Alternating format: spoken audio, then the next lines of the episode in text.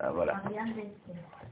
Alors c'est Capoul, c'est pour les Machatita Shekel ou... Euh... Les deux, vous avez dit. Non, Machatita Shekel c'est 25 Shekel. Donc là il y a 100 Shekel, donc c'est 4 Machatita Shekel. C'est ça.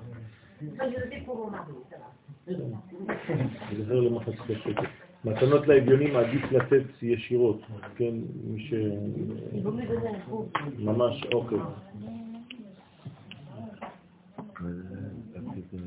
אוכל. שיעור מהספייס ככה, יש מצלמה פה, מחשב כאן, דיגיטלי כאן, אותו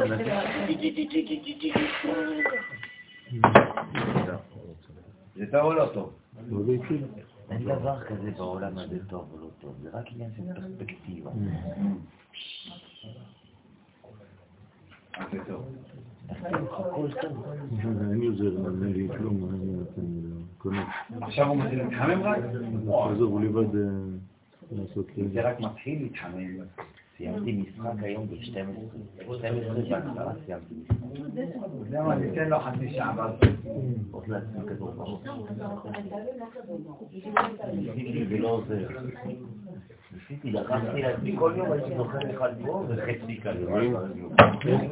זומין. עושה רידה פעם אחת וזהו. כן? לא הראו אותו אה? לא הראו אותו לא, טיפה אין ולשם. הנה, הוא כבר.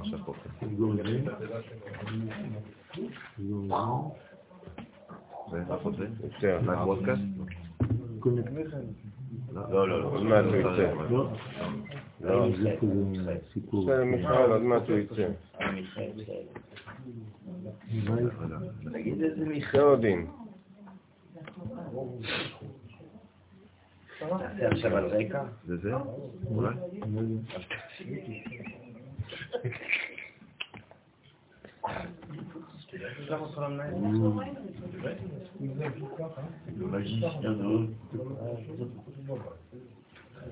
ענה לך דור?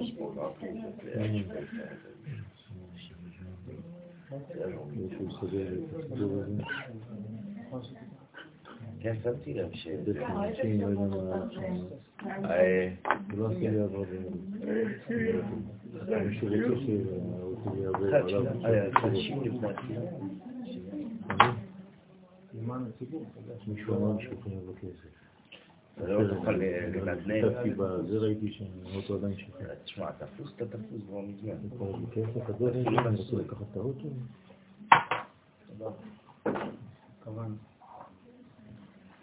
אמרתי לו, תשמע, ראשון על הבוקר. עושה. טוב, אז אני... טוב, את בישי רפואה שלמה ליד הקצרה. כן, זאת השם. רפואה שלמה. משה השם.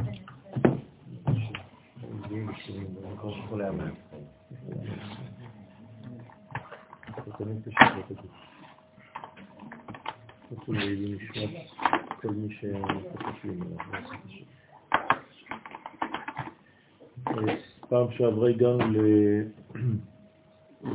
ליונה שכתוב במסכת עירובין שהיה לה, כמו שהתורה אומרת, עלי זית טרף בפיה.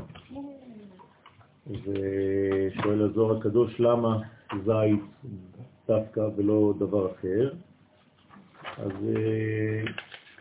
שמים דברים בפיה של היונה כאילו היא מדברת עם הקדוש ברוך הוא והיא אומרת לו עדיף לי מזונות ממך, מהיד שלך, הקדוש ברוך הוא מאשר, כן, גם אם זה מר כמו זית ושלא יהיה לי אוכל מתוק שיבוא לי, כן, משליח. זאת אומרת, אנחנו רוצים אה, קשר ישיר עם הקדוש ברוך הוא, מאשר מעדיפים קשר כזה מאשר קשר עם שליח. וכמובן שהיונה היא כנסת ישראל, היא השכינה, והגענו למקום של דבר אחר, פירוש אחר, על מה שכתוב שמעו הרים את ריב השם, שואל מן ריב השם, מי נקרא ריב השם? ומן הרים, כן, ומי נקרא הרים? כתוב פה שמעו הרים את ריב השם. אז יש פה גם הרים וגם ריב. אז מי זה הריב ומי אלו אותם הרים? הוא משיב, ריב השם דה שכינתה. ריב השם היא השכינה. הרים אילן אבהן. הערים הם האבות.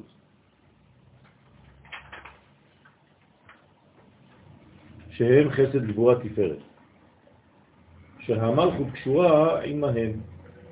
הוא מפרש הטעם שהשכינה נקראת ריב, כי היא היא קטטה ומחלוקת לקודשא בריחו. השכינה עושה קטטה ומחלוקת כביכול עם הקדוש ברוך הוא. על מה היא עושה מחלוקת? למה היא כל הזמן במצב של ריב? על בנהה, כלומר על הבנים שלה. ועינון בגלותה, בגלל שהבנים נמצאים בגלות. אז יש ריב, אה, מתחדש תמיד, עם אה, בני ישראל, כלומר בגלל בני ישראל, בין השכינה לבין הקדוש ברוך הוא. ובגלל שבני ישראל נמצאים בצער גדול בגלות, כן, בגלות יש מצב של אה, תרדמה, ולכן המלכות שהאימא לא סובלת לראות את בניה במצב כזה. והיא, כן, היא לא כולה, אבל חלק ממנה. כלומר, העיקר שלה נשאר בארץ ישראל, והיא כאילו נקרעת. חלק ממנה יוצא לגלות. מעולם לא זז השכינה מכותל המערבי. אבל חלק ממנה יוצא לגלות בשביל בניה, כדי ללוות אותם, שלא יישארו ולא ימותו שם. אז יש מין קטטה בינה לבין הקדוש ברוך הוא. במילים אחרות, למה את לא פנויה לבעלך וכל הזמן רק עם הילדים? כן, זה ריב שאפשר אה, לזהות אותו אפילו בזוגיות, אבל כאן יש איזה מין אה, אה, הרגשה נפשית אה, קשה מאוד של המלכות ביחס לבניה, וכמובן הקדוש ברוך הוא רואה את המלכות שהיא לא שלמה, וכשהיא לא שלמה אז אין לה שמחה ואין לה חיות, וגם הוא מרגיש את הקשר שהוא קשר אה, לא ממש קשר חזק. הרב הקדוש, רבי יוסף חיים, רש גלותא דבבל, בן איש חי, מפרש בפירושו על תיקוני הזוהר שהשכינה עושה ריב ומחלוקת לפני הקדוש ברוך הוא עם כוחות העומדים לקטרג ולהסתיל על עם ישראל. זאת אומרת, כאילו היא באה בטענות, השכינה, לקדוש ברוך הוא, איך אתה נותן לגויים לעשות את כל העוול הזה לעם ישראל. כמו שכתוב באיוב, ויבואו בני האלוהים להתייצב על השם. כלומר, אומות העולם באות, כן, ובאות לקטרג, כן, על עם ישראל. ולכן הקדוש ברוך הוא צריך להגן, והשכינה שואלת את הקדוש ברוך הוא, למה אתה לא מגן על עם ישראל? פירוש הפסוק המובא להלן, או יחזק במעוזי. פירוש, אם יחזיק בתורתי הנקראת עוז, יעשה שלום לי, אז יעשה שלום עמדי, דהיינו שלום יעשה לי, ממידת הדין הבא לקטרג, שלא יוכל לקטרג. יש פה אה, כמה וכמה פסוקים שתמיד צריך לדעת מאיפה זה מתחיל, כן? תמיד המקורות שלנו זה הפסוקים בתורה, אין לנו מקורות אחרים. כדי לעגן דבר צריך לקחת את הפסוק, לחפש את הפסוק שהוא המקור של אותו עניין בתורה. ופה אנחנו עוסקים בעניינים של גלות ושל גאולה, ולוקחים כמה וכמה פסוקים מהתורה כדי לפתח את הרעיון הזה. אז ממשיך הזוהר ואומר, ובזימנה דלה אינון בגלותה, בזמן שישראל אינם בגלות, אבל אינם שומרים את הברית כראוי. זאת אומרת, הם בארץ ישראל, אבל הם לא שומרים את ברית השם כמו שצריך. היא היא ריב לגבי על אינון מסכנין, דאזלין, מתארכין מהתראיו. אז השכינה ממשיכה לריב, הרי היא נקראת ריב השם. זה לא שהיא הפסיקה לריב, אז על מה היא רבה עכשיו? מריבה עם השם, עם הקדוש ברוך הוא, בשביל אותם העניים, ההולכים מגורשים, נעים ונדים ממקומם. זאת אומרת שיש בכל זאת עניים שאין להם איפה להיות, והם מגורשים ממקומם, צריך להיכנס לעניין יותר להבין מה זה אומר, ועליהם היא ממשיכה לריב. זאת אומרת שהריב העיקרי של המלכות זה תמיד על הילדים, ביחס לאבא עם הילדים. בגין דירחם עליו, ועוד פעם היא מבקשת מהקדוש ברוך הוא, כן, תרחם, תרחם על הילדים שלך. ותכלית הריב היא כדי שהקדוש ברוך הוא ירחם עליהם.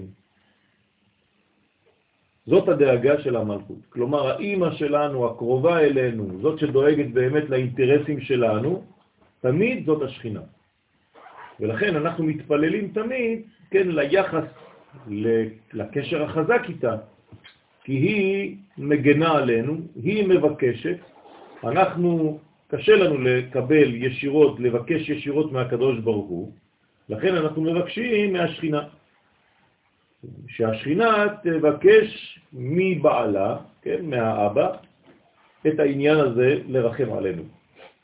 הוקרא הוכח, והפסוק מוכיח על שני מיני ריבות אלו, הללו. הדה עוד הכתיב, זהו שכתוב, או יחזק במעוזי, יעשה שלום לי. שלום יעשה לי. הנה תרי שלמה. פעמיים, כן, בית פעמים כתוב כאן שלום. חד עם שכינתה, והיא ריב לגבי על מסכנה. שלום אחד יעשה הקדוש ברוך הוא עם השכינה שהיא מריבה עמו עבור העניים. רוצה לומר שירחם הקדוש ברוך הוא על העניים.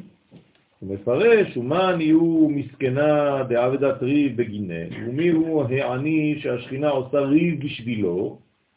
אמר דה מסכנה דאי הוא מסיתרא דצדיק.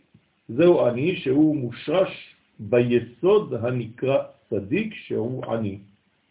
ושלום השני מבואר לכמן. זאת אומרת שיש לנו בעצם שתי בחינות של שלום. כן, הפסוק כאן אומר, או יחזק במעוזי, שזאת התורה, יעשה שלום לי, שלום יעשה לי.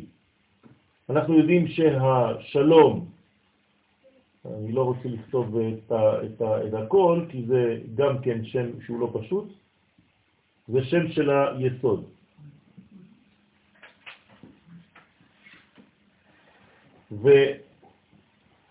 ולי זאת המלכות. שלום יעשה לי, זאת אומרת שהמלכות דורשת, מבקשת חיבור, ייחוד. בשביל מי? בשביל הילדים שנמצאים למטה, שהם תוצאה. עכשיו, היסוד הזה מתחבר עם קודשא בריחו, כלומר, כאן זה הקודשא בריחו, והשלום הוא רק אמצעי, שלום יעשה לי, היא כאן מדברת, כאן הפה, היא מדברת איתו, והיא מבקשת ממנו את האלמנט הזה שנקרא שלום, כי רק דרך השלום, דרך השלמות, דרך ההשתלמות, דרך הבניין, דרך היסוד שנקרא שלום, הוא מתחבר אליה, ואז מהזיווג נוצר שוב שפע שבא ושומר על הילדים. במילים אחרות, אין שמירה לילדים לבד כשהקדוש ברוך הוא לא נמצא. ולכן, מה אומרת השכינה בגלות? היא לא רוצה להינחם, כי הקדוש ברוך הוא, כי בעלה איננו. כן? רחל מבכה על בניה, כי איננו. לא כי הם לא פה, הוא. זאת אומרת, היא בוכה על עצם זה שאין זיווג כמו שצריך בזמן הגלות, הוא איננו, ולכן אין לילדים הצדיקים לא מקבלים את מה שהם צריכים לקבל. אז יש פעמיים כאן ילדים, פעמיים שלום, פעמיים צדיק. אחד שנקרא מסכן, כי היסוד נקרא מסכן, כי הוא נקרא נער, הוא נקרא ילד, הוא נקרא עני, שאין לו מעצמו כלום, שהוא בעצם כל כולו רק ממה שמעוררים כל הספירות שמסביב, כן? זוכרים שהיסוד הוא חי רק מכוח כל ההתעוררות של כל שאר הספירות. אין לו מעצמו דבר, ולכן כשכל ספירה חוזרת למקומה הוא מת, כביכול. לכן, ואמר דם מסכנה דהו מסיתרא דצדיק, זה אני שהוא מושרש ביסוד הנקרא צדיק. ואמר כי בכל שכן, כצדיק דהי הוא חרב ויבש וחי. ברכן דצלותה. וכל שכן, בזמן הגלות, אז כל זה זה היה אפילו בזמן שהם בגאולה. על אחת כמה וכמה בזמן הגלות, כשהיסוד שהוא צדיק הוא חרב ויבש בחי ברכות של התפילה. זאת אומרת שהוא חז ושלום במצב של גלות, הוא נקרא יבש וחרב. זוכרים שיבש, מקום יבש, אתר יבש זאת להיות בראשית. זאת אומרת שאנחנו בעצם חוזרים לתיקון, שהמילה בראשית אנחנו דורשים אותה ויש בה 720 צירופים והזוהר כאן מתייחס ל-70 ביניהם, זה תיקוני זוהר. אחד מהצירופים זה אתר יבש. עכשיו, מי זה האתר יבש? האתר זה המלכות, אבל בגלל שהיסוד יבש. אז האתר יבש זה יסוד ומלכות, שאין להם זיווג ביניהם בזמן הגלות. 720 תיקונים או 72? 720, למה 72? 720, כן, בראשית 1, 2, 3, 4, 5, 6, 6 אותיות, 720 צירופים. 6 כפול 5, כפול 4, כפול 3, כפול 2, כפול 1. 720 צירופים. אבל הזוהר דורש רק 70 מהם, לא 72, 70. זה תיקון של רבי שמעון בר יוחאי, עליו השלום. יש תיקונים אחרים, 70 תיקונים של הרמח"ל. אחרים. אחרים. והוא מתייחס, כלומר, לאותה, מאותה בחינה, מאותו יסוד, רק במקום להתייחס למילה בראשית, הוא עושה בדיוק אותו דבר עם המילה ישראל. כלומר, עם סוף התורה. רבי שמעון בר יוחאי מתייחס לפתיחה, לבראשית, והרמח"ל מתייחס לסוף. למה הוא עשה את זה? כי במגמה המחשבתית שלו הוא רוצה לדבר על הגאולה. ולכן הרמח"ל התייחס לאותם תיקונים, אבל בסיום שלהם. כאילו יש שתי מילים בתורה, בראשית וישראל, זהו. כי הרי זה חותם את הכל, זה סוגרן. מתחיל בבראשית, מסיים בישראל, כלומר ישראל ובראשית, זהו. כל הבראשית זה בשביל המילה האחרונה, נכון? סוף מעשה ומחשבה תחילה. זאת אומרת שכל התורה כולה, כל החיים כולם, כל הבריאה כולה, בשביל רק דבר אחד, ישראל. וכמה צירופים של ישראל? 70? אמרתי, 720. בסדר? זה נקרא פקטוריאל 6. כן? במתמטיקה. במונחים מתמטיים, אתם לוקחים את, ה... את, את סכום האותיות ואתם מכפילים אותם. 1 6 כפול 5 כפול 4 עד שאתם חוזרים ל-1. ישראל, 1, 2, 3, 4, 5, 5 כפול 4, 20 כפול 3, 60 כפול 2, 120. כפול 1, אותו דבר, 120 צירופים. כלומר, יש לנו 720 בשביל בראשית, 120 בשביל ישראל. אחד מהצירופים של בראשית זה אתר יבש. ועכשיו אנחנו מבינים שהאתר יבש זה לא סתם, זה בגלל שמישהו מייבש את האתר. איך מייבשים את האתר? לא, זיווג, אין זיווג. ברגע שאין זיווג, המלכות מתייבשת והיחס מתייבש. כלומר, יש חורבן, חז ושלום.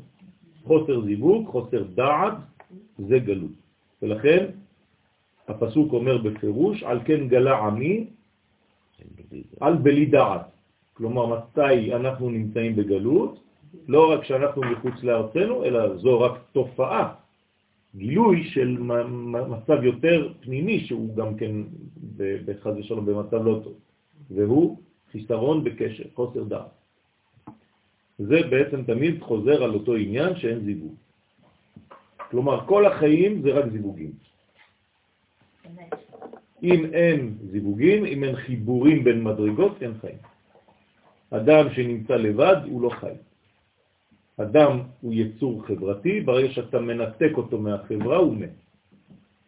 כל הזמן עדיף לחשוב על חברה מאשר על איפה לבנות בית. אתה כל הזמן צריך למצוא לך חברה לפני שאתה מוצא מקום לבנות בו בית. המקום שאתה מחפש חייב להיות מקום שיש בו חברה, שיש שם משהו קורה. דינמיקה חברתית. למצוא בית זה יחסית קל, כן? אבל למצוא חברה זה דבר קשה. חברה שמתאימה ואתה נכנס ואתה כלול בתוכה ואתה בונה בה והיא בונה אותה. לכן יש כאן ברכה של חי ברכות של העמידה. זאת אומרת שמה זה העמידה? זמן של זיווג, נכון? לכן אם בזמן הזיווג אמרנו שהיסוד צריך להיות חי, כי אם לא, אי, אפשר, הזיווג לא מתנהל כראוי, לכן חי זה בזמן העמידה. לכן קוראים לזה גם כן בצורה כזאת. זאת אומרת שתפילת 18 היא תפילת הזיווג, היא תפילת החיים. ולכן חז ושלום, בזמן שהזיווג לא נעשה כמו שצריך, התפילה, תפילת 18, אתה רואה שהיא לא ממש תפילה אמיתית. אתה לא מתפלל כמו שצריך. משהו קורה שם. זה בעצם מדרגה שצריכה לעורר אצלך, כן, את הדרישה. למה? למה אני לא מתחבר לדבר הזה? יכולה להיות כמו שצריך? אם המצב גלות, היא יכולה להיות... היא יכולה להיות כמו שצריך, לפחות במימד האינדיבידואלי של הבניין. זאת אומרת, לפחות, כן, ביחס שלך הפרטי עם המצב הגדול, עם מצב הגלובלי, למרות שאתה במצב של גלות. זאת אומרת ש... בוא נגיד שיש פרטים ופרטי פרטים. גם אם המצב הכללי הוא גלותי, יכול להיות שיהיה לך חיבור אינדיבידואלי שקצת מחפה על הבעיה הגלותית הכללית. זה לא אומר שאתה בגאולה, אבל לפחות אתה מקבל קצת כדי לחיות. אבל יש מצבים, חז ושלום, שעם ישראל לא מקבל שום דבר. זאת אומרת, לא רק שהאומה נמצאת בגלות, הזמן הוא זמן של גלות, אבל גם התפילות, תפילות של חוסר קשר, אתה לא מצליח להתקשר באמת למדרגות העליונות, ולכן גם שם יש גלות, אז הגלות כפולה. כמו שנאמר במגילת אסתר, כן? אסתר אסתיר. אז זה פעמיים אסתר. אז צריך להבין מה, מה קורה. לכם, כשהיסוד שהוא צדיק הוא חרב ויבש בחי ברכות של התפילה, על ידי שהם מכוונים ליבם כראוי לתקן את מידת היסוד, וכאן אנחנו מקבלים באופן אוטומטי מה צריך לעשות בזמן העמידה. זאת אומרת, מהי הכוונה בזמן העמידה? לתקן את מידת היסוד, זאת אומרת לחיות. העמידה צריכה להיות בשמחה ובחיות. כלומר, צריך להרגיש שאתה חי בעמידה, לא שאתה מת. אה, חז ושלום, אתם מבינים את, ה, את ההשלכות. זה כאילו אתה עושה את זה, אבל אה, רק כדי להתפטר. אתה לא חי במצב הזה של הייחוד. אז זה לא מצב נורמלי בין קודשא בריחו לבין כנסת ישראל, חד ושלום. לכן צריך כל הזמן לשמור על החיות הזאת בזמן הזה. וזאת הכוונה הכללית שמכוונים כראוי, כן, שמידת היסוד תהיה תמיד בחיות, בזמן העמידה. כלומר, לשמור על צינור שהוא חי. ועל ידי זה היסוד חז ושלום חרב, כי, כי אין כוונה כזאת, ויבש מלהשפיע לעניים. מה הכוונה למסכן? מסכן זאת אומרת שהוא נקרא, כן, אה, לא מסכן שאנחנו... לא, זה מסכן, חי במסכנות, כן, זה מה שאני אני אומר, כן? זאת אומרת שיש לו בעצם, אה, אה, הזוהר קורא לזה בעצם אה, מדרגה של, של עניות, זה נקרא מסכן. כן, בארמית זה נקרא מסכנה או מסכנה, כן, מסכנה, ובעברית אנחנו קוראים לזה עני. כלומר, עני ומסכן זה אותו, אותו עניין. לא מסכן אה, כמו שאנחנו חושבים. אז מה קורה עכשיו? וצריכים לגבי קודשא בריחו, ואז העניים צועקים אל הקדוש ברוך הוא על עוניים. זאת אומרת, הם מתלוננים, הם כבר לא יכולים יותר. ומה נאמר? כן, עליהם נאמר, ויתמר לגביו, ונאמר בשבילם, אז יקרא, אה, יקראונני. תשימו לב, אז יקראונני, ולא אענה. למה? הם קוראים והוא לא עונה. כי אין שפע ביסוד להשפיע על המלכות שהיא תשפיע לבני ישראל. איך הוא יכול לענות אם אין את החיבור כלפי זאת מטה? אומרת שהם יכולים לצעוק כמה שהם רוצים, כן, אין באמת מצב של בניין, אז, אז הצעקה הזאת, כן, היא לא מניבה פירות. זאת אומרת שיש כאן בכל זאת המשכה של המצב, המדור, הירוד הזה. מה? אז לאט לאט, בוא נראה. בוודאי שאין השפעה, אין, אין, אין חיבור. מאיפה תבוא ההשפעה?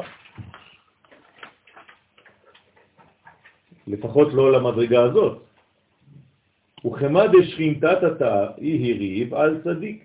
כמו שהשכינה התחתונה בזמן הגלות מרבה בשביל הצדיק, בשביל היסוד, שנקרא צדיק, דהי הוא חי על מין, שהוא נקרא חי העולמים, לפי שהוא חרב ויבש מלהשפיע אליה. כן, אז זה בעצם הריב שלה, כלומר היא רבה עם הקדוש ברוך הוא על זה שהיסוד לא חי, כדי ש, שהיא תוכל להשפיע לבני ישראל. אז הכי הוא ריב שכינתא הילה בגיני קודשא בריחו. כמו כן יש ריב לשכינה העליונה. מי זאת השכינה העליונה? הבינה. בשביל היסוד עם קודשא בריחו, עם הקדוש ברוך הוא. זאת אומרת, שתי הבחינות של המלכות, הרי המלכות, כן, בנויה משני חלקים, חלק עליון וחלק תחתון, שכינתא תתאה ושכינתא אילהה, השכינה העליונה שהיא בינה והשכינה התח- התחתונה שהיא מלכות, שתיהן רבות כביכול, יש להם ריב עם הזכר, עם הצד של הזכר שהוא בעצם המשפיע. כלומר, תן, תשפיע. כיוון שהיסוד הזה לא משפיע במלכות. זאת אומרת שגם הבינה באה לעזרתה של המלכות ורוצה את היסוד חי. אז גם היסוד הבא לא משפיע באימה. זאת אומרת שאותו מצב קורה בקומה עליונה יותר בין חוכמה לבין בינה, כן, מה יש באמצע? דעת, כלומר הדעת זה כמו היסוד למטה, שניהם חד ושלום במצבים שאין חיות. כמו שאמרתי מקודם, אין דעת, אין גאולה, מצב של גלות זה חוסר דעת, כלומר אין חיבורים בין אבא ובין לאמא. זאת אומרת שהיסוד העליון, זה נקרא יסוד עליון, והיסוד התחתון אינם פועלים, אינם חיים. אבל אין חיבור כבוד שם? יש חיבור, כן, אבל זה לא חיבור שמביא לתולדות, זה רק לחיות, כאילו מינימלי. זה לא זוגיות, בוא נגיד ככה. בסדר? זה כאילו כדי להתפטר. בסוד מה שאמרו חז"ל במסכת תענית, דף ה' עמוד א', נשבע הקדוש ברוך הוא שלא ייכנס לירושלים של מטה, כן, שזה רומז על ייחוד אבא ואמא, עד שייכנס לירושלים של, סליחה, של מטה, לא ייכנס למעלה עד שלא ייכנס למטה. כן, לא ייכנס לירושלים של מעלה עד שלא ייכנס לירושלים של מטה. כלומר, מה זה ירושלים של מטה? איך נכנסים לירושלים של מטה?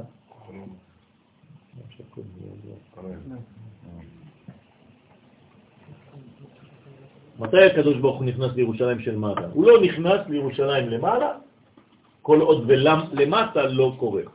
ישראל נמצא פה. יפה, כשעם ישראל נכנס. כלומר, כשהצנחנים נכנסו לירושלים בשנת 67. כשעם ישראל חוזר, או כשעם ישראל מקים את המדינה? מקים.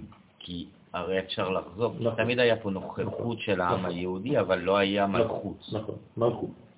זאת אומרת, כשעם ישראל חוזר לארצו, נכנס לירושלים, כבר חזרנו לארצנו 19 שנה לפני, מלחמת ששת הימים זה כניסה לירושלים, כלומר, כשנכנסים לירושלים של מטה, זה נקרא שהקדוש ברוך הוא נכנס לירושלים של מטה, הרי הוא, אתה לא תראה אותו נכנס. מה זה נכנס לירושלים של מטה? תראה אותנו נכנסים, זה הוא נכנס. אנחנו התופעה היחידה שנראית מהקדוש ברוך הוא בעולם. אף פעם לא תראו שום דבר אחר. רק את עם ישראל. אנחנו פועלים את אה, מפעל השם. אה, ירושלים זה גם שם של המלכות. כן. אז כשאומרים אם נכנסים לירושלים של מטה. יכול להיות שזה בא מהמעשים של עם ישראל, שמעלים שיהיה... כן, כל זה מילים יפות, אבל אני אומר מה זה דה פקטו. אז אמרתי, להיכנס לירושלים. ממש, להיכנס לירושלים. כלומר, לכבוש את ירושלים ולעשות ממנה את עיר בירתנו. אם אתה לא עושה את זה, אנחנו חוזרים על זה כל פעם, אתה, אתה לא יכול אפילו להתחבר. למה אני מזכיר, אם אשכחך ירושלים, תשכח ימיני מתחת לחופה? מה הקשר? מה, שם אתה צריך לשבור את השמחה? אז זה מה שאומרים, אבל פה אתם יש לכם עכשיו את השורש. כלומר, אם אתה שוכח את ירושלים, אז בשביל מה החתונה הזאת? הרי אין זיווג אפילו בינו לבינה, זה סתם אה, חיבור בין זכר ונקבה בגלל שאתם אה, אחד מוצא חן בין השני. בסדר? אז הזיווג בינו לבינה בעולם הזה הוא בגלל שיש זיווג גדול בין הקדוש ברוך הוא לבין השכינה, כלומר כניסה של עם ישראל לירושלים. זה נקרא כניסה שלו.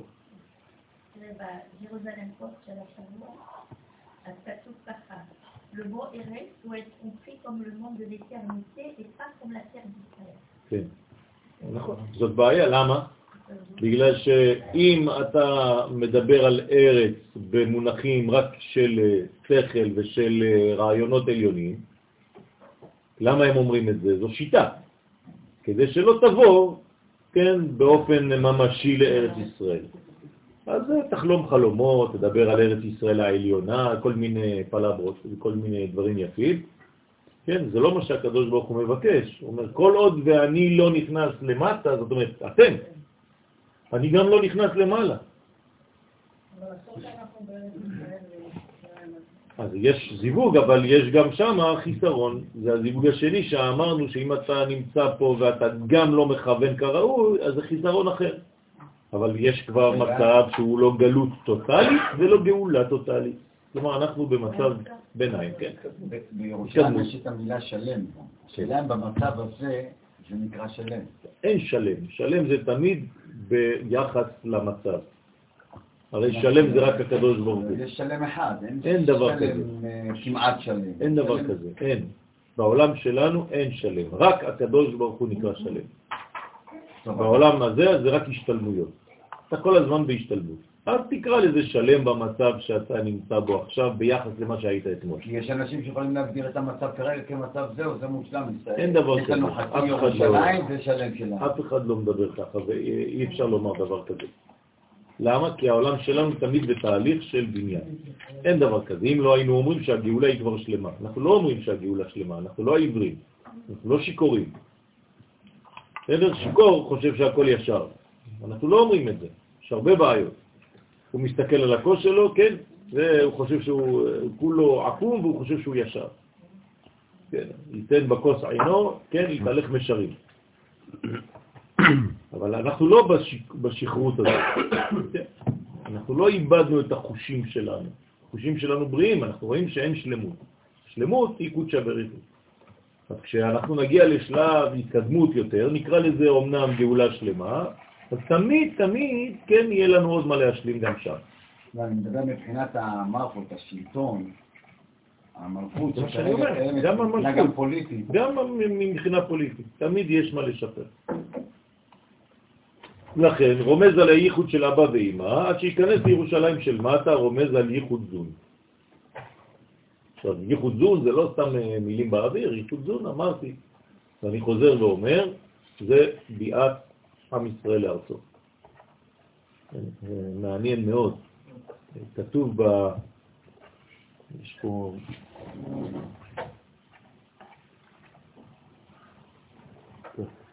הגמרא שואלת במסכת ברכות, בתחילה, בתחילת המסכת, מאיפה אנחנו יודעים שהקדוש ברוך הוא מתפלל?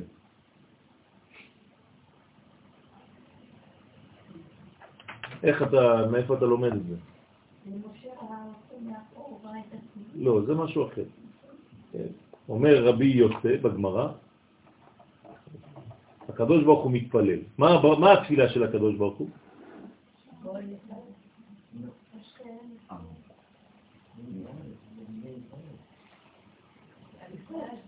והבאתם אל הר קודשי ושימחתם בבית תפילה. כלומר, מה זה התפילה של הקדוש ברוך הוא? לא, שעם ישראל חוזר לארצו, לפני בית המקדש, והבאותים. כלומר, הוא מתפלל רק תפילה אחת, הקדוש ברוך הוא, זה ה-reference. רק תפילה אחת, תחזרו. אתם מבינים את. זה לא חשוב, אבל זאת התפילה שלו. כלומר, הקדוש ברוך הוא יש לו רק תפילה אחת בראש, כאילו הוא אובססיבי. בסדר? מה האובססיביות האלוהית? שעם ישראל יחזור לארצו. ואתה אומר לי, אני נשאר שמה ומתפלל ועושה. עכשיו, אם אתה ממציא את זה פעם, פעמיים, שלוש, אבל אה, כל המקורות הולכים לאותו כיוון. די. כן. המקדש. שוב פעם, זה לא ככה. אם את אומרת שזה בית המקדש, אז יגידו, כמו אלה שמפתחים שיטות, כל עוד ואין בית המקדש, לא חוזרים. נכון, אבל זה מה שכתוב. לא, והבאתם אל הר קודשי, ואחרי זה, זאת אומרת, צריך לבוא כדי לבנות את בית המקדש, זה לא לבד. כן? ועליי הוא יתמה, ועל שני ריבות האלו נאמר, כלומר ריב ריב, פעמיים ריב, דברי ריבות בשעריך. תמיד יש ריבות בשעריך. מה זה השערים? בקשר. זאת אומרת, תמיד בזיווגים יש מריבות. רוצה לומר, ריבות של השכינה העליונה והתחתונה.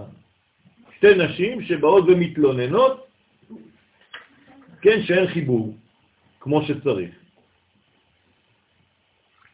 ובזמנה דתרוויו אינו ריבות וגינה עם קודשא בריחו, בזמן ששתיהם מריבות בשביל היסוד עם הקדוש ברוך הוא, כן? לפי שאינו יכול להשפיע על המלכות ולבני ישראל, קודשא בריחו צבח לגבי ישראל לפתע, אז הקדוש ברוך הוא צועק. עכשיו זה התגובה של הזכר. הוא צועק. אל מי? אל בני ישראל שהם למטה. כי הכל תלוי במעשיהם. כלומר, מה הוא הולך להגיד להם? אתם רואים מה אתם גורמים לי עם אמא? זה נשמע כמו קודש גם מה בגללנו. תראו מה אתם גורמים לי. בגלל המעשים שלכם, אמא ואני רבים. בכל הקומות, שתי ריבות, בינה ומלכות. או יחזק במעוזי, פירוש שהשתדלו לעסוק בתורה, כלומר אתם לא מספיק עוסקים בתורה. אז זה טוב אה, כל אחד לחשוב על אה, מה שהוא עושה ועל הפרנסה שלו ועל כל הבעיות שיש לנו מבוקר עד ערב. אבל צריך לעסוק בתורה. ועל ידי זה יעשה שלום לי, שלום יעשה לי. כלומר פעמיים שלום. כלומר, אם אתם בני ישראל למטה עוסקים בתורה, יהיו לי פעמיים שלום. יהיה לי שלום בין החוכמה לבינה, ויהיה לי שלום בין תפארת למלכות. כלומר, פעמיים היסוד והדעת יפעלו כראוי. רוצה לעשות בתורה בארץ ישראל? בוודאי. עכשיו, למה העסק בתורה יעשה את, את כל התיקון הזה? מה, מה קרה? כי העסק בתורה הוא בעצם מוליד את הזיווגים ומחיה את היסוד. כלומר, לימוד התורה הוא החייאת היסוד מחדש. מה אמרת? מרבים שלום בעולם. זה נקרא תלמידי חכמים מרבים שלום. מה זה מרבים שלום? נותנים כוח לבניין הזה, ליסוד. כלומר, כי אם הם משלימים אחד את השני, זה כמו זיווגים עליונים, ולכן הם מעוררים למעלה חשק להתייחד בין אבא ואמא ובין זעירנטים ומלכות. ולכן דהיינו לעשות תרי שלומים, שני שלומים. להמשיך את השפע לשכינה העליונה וגם לשכינה התחתונה. כלומר, במילים אחרות, הכל תלוי בעסק התורה. כמה שאדם עוסק בתורה, וגם כמובן שהזיווג יהיה ביחס לחיות שבו בזמן העסק בתורה. אם אתה עוסק בתורה יבש, אז גם השפע יבש. אבל אם אתה מראה חיות בעסק התורה שלך, כלומר, כל החלקים שבך מתעוררים לאותו עסק בתורה, אז גם הזיווג שיוולד מזה, גם הוא יהיה זיווג חי שמביא תוצאות חיים וברכות. הכל, הכל, הכל תלוי בגישה שלך אל התורה. מה זה, אם אני רוצה להרחיב את זה יותר גבוה, מה זה אומר? התורה זה היחס של הקדוש ברוך הוא לעולם שלנו. זה מה שהוא ירד לומר לנו. זה המכתב שהוא כתב לנו. נכון? הקדוש ברוך הוא שולח לנו מכתב, זאת התורה, יש עליה כתובת, כתוב ישראל, רק אנחנו מקבלים את המכתבים. כל פעם שהקדוש ברוך הוא שולח מכתב לעולם, זה רק דרך עם ישראל. אנחנו השליח היחידי. אנחנו מקבלים מכתבים, יש לו רק תיבת דואר אחת. עכשיו, אם אנחנו לא עוסקים בדבר הזה, זה נקרא לעסוק בתורה, זה לא סתם לפתוח ספר וללמוד. נכון שזה עובר דרך זה, אבל במובנים יותר רחבים. אם אתה לא מבין שאתה הכתובת היחידה שהקדוש ברוך הוא שולח אליה את המכתבים שיש לו לומר, את המסרים שיש לו להעביר לעולם, ואתה לא פותח את המכתב, כי זה לא חשוב סתם לקבל את המכתב הזה, צריך לפתוח אותו, לשמוע מה יש בו, ולפענח את הצפנים שמי ששלח רצה לומר. זה הלימוד האמיתי. אם אתה לא עושה את העבודה הזאת כראוי, אז בשביל מה הוא שלח את המכתב הזה? הרי המכתב הזה צריך להגיע למי? לאומות בסופו של דבר, לא רק לעם ישראל. עם ישראל עם זה רק לומד לפעול ולהפעיל את המנגנון הגדול הזה שנקרא עולם בצורה נכונה. אז תפעיל את זה. רק בידך, כל המכתבים אצלך. כלומר, יום אחד יכולים להגיע אלינו, וזה מה שקורה עכשיו, כל אומות העולם, ומה הן דורשות? תוציאו את כל המכתבים שקיבלתם. אנחנו לא מקבלים כלום. אנחנו לא יודעים מה אתם רוצים לתת לנו. אתם כאילו באתם לעולם עם בשורה. למה אתם לא עושים את זה? האמת שהם מבקשים שלום כל הזמן. כן, נכון. מה? חז ושלום, יש, יש בזה בעיות, אבל פה אני רוצה להמחיש לכם כמה זה חשוב, הדבר הזה של עסק התורה ובכוונה כזאת. זה משנה את כל הגישה. כן, בוודאי. כן, נכון. אבל הם לא במקום הנכון. זה, זה, זה, זה נכון לעשות את זה, אבל זה לא מספיק. ולקבל תרי ריבות, כן, שני שלומים, זה, זה מה שאני אומר, לכן אני כל הזמן מדייק, והזוהר מדייק על עסק התורה, ולא סתם ללמוד. מה זה עסק? עסק, אתה פותח עסק, אתה רוצה שהכל יתרבה שם? אתה רוצה שהכל יפרה שם? אתה צריך לעסוק בתורה באותה מידה. יש לך 100 שקל, אתה רוצה שזה יהפוך לאלף, ומאלף לעשר אלף, ומעשר אלף למאה אלף, תעשה אותו דבר בתורה. כל פעם שיש לך מילה, תעשה מהמילה הזאת שיעור. זהו. ומהשיעור הזה תעשה דוקטורט על הנושא הזה בתורה. כלומר, תתייחס לתורה כמו שאתה מתייחס לעסקים שלך. שם אתה כל היום וכל הלילה חושב איך לפתח, נכון? למה אתה לא עושה את זה בתורה? זה העניין. לכן, אתה צריך לחבר שני שלומים, הם כנגד שתי ריבות, שנעשות על ידי היעדר קבלת השפע. אז אני צריך בדאגה הפרסונלית שלי ובדאגה הלאומית שלי, שעם ישראל יעסוק בתורה בראייה הגדולה, הרחבה הזאת. לא סתם לקחת את הילד הקטן, המחונך, ולהגיד לו, תלמד. צריך להבין, אם היית אומר לו את זה, הוא היה מבין את הדברים בגובה אחר. ואמר, כן, אתמול העברתי שיעור באיזה בית כנסת בירושלים. כאילו בחיים לא שמעו אה, דבר תורה, מסתכלים עליי ככה. כן. למה? כי הבאתי דברים מהזוהר, והבאתי דברים אה, כאילו מהכל, לא רק מהזוהר, עשיתי עוגה, כמו אוכל, אז אה, יש קצת מזה, קצת מזה, קצת מזה, קצת מזה, קצת מזה. בא אחד אומר לי, היה טעים.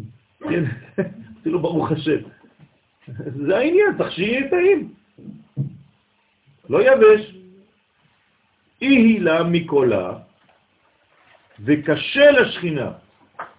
יותר מכל מה שחסר לה, השפע, מה חסר לה? מה יותר קשה לה מכל השפע שחסר לה?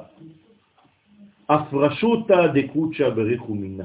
הפירוד של הקדוש ברוך הוא ממנה. זה הכי קשה לה.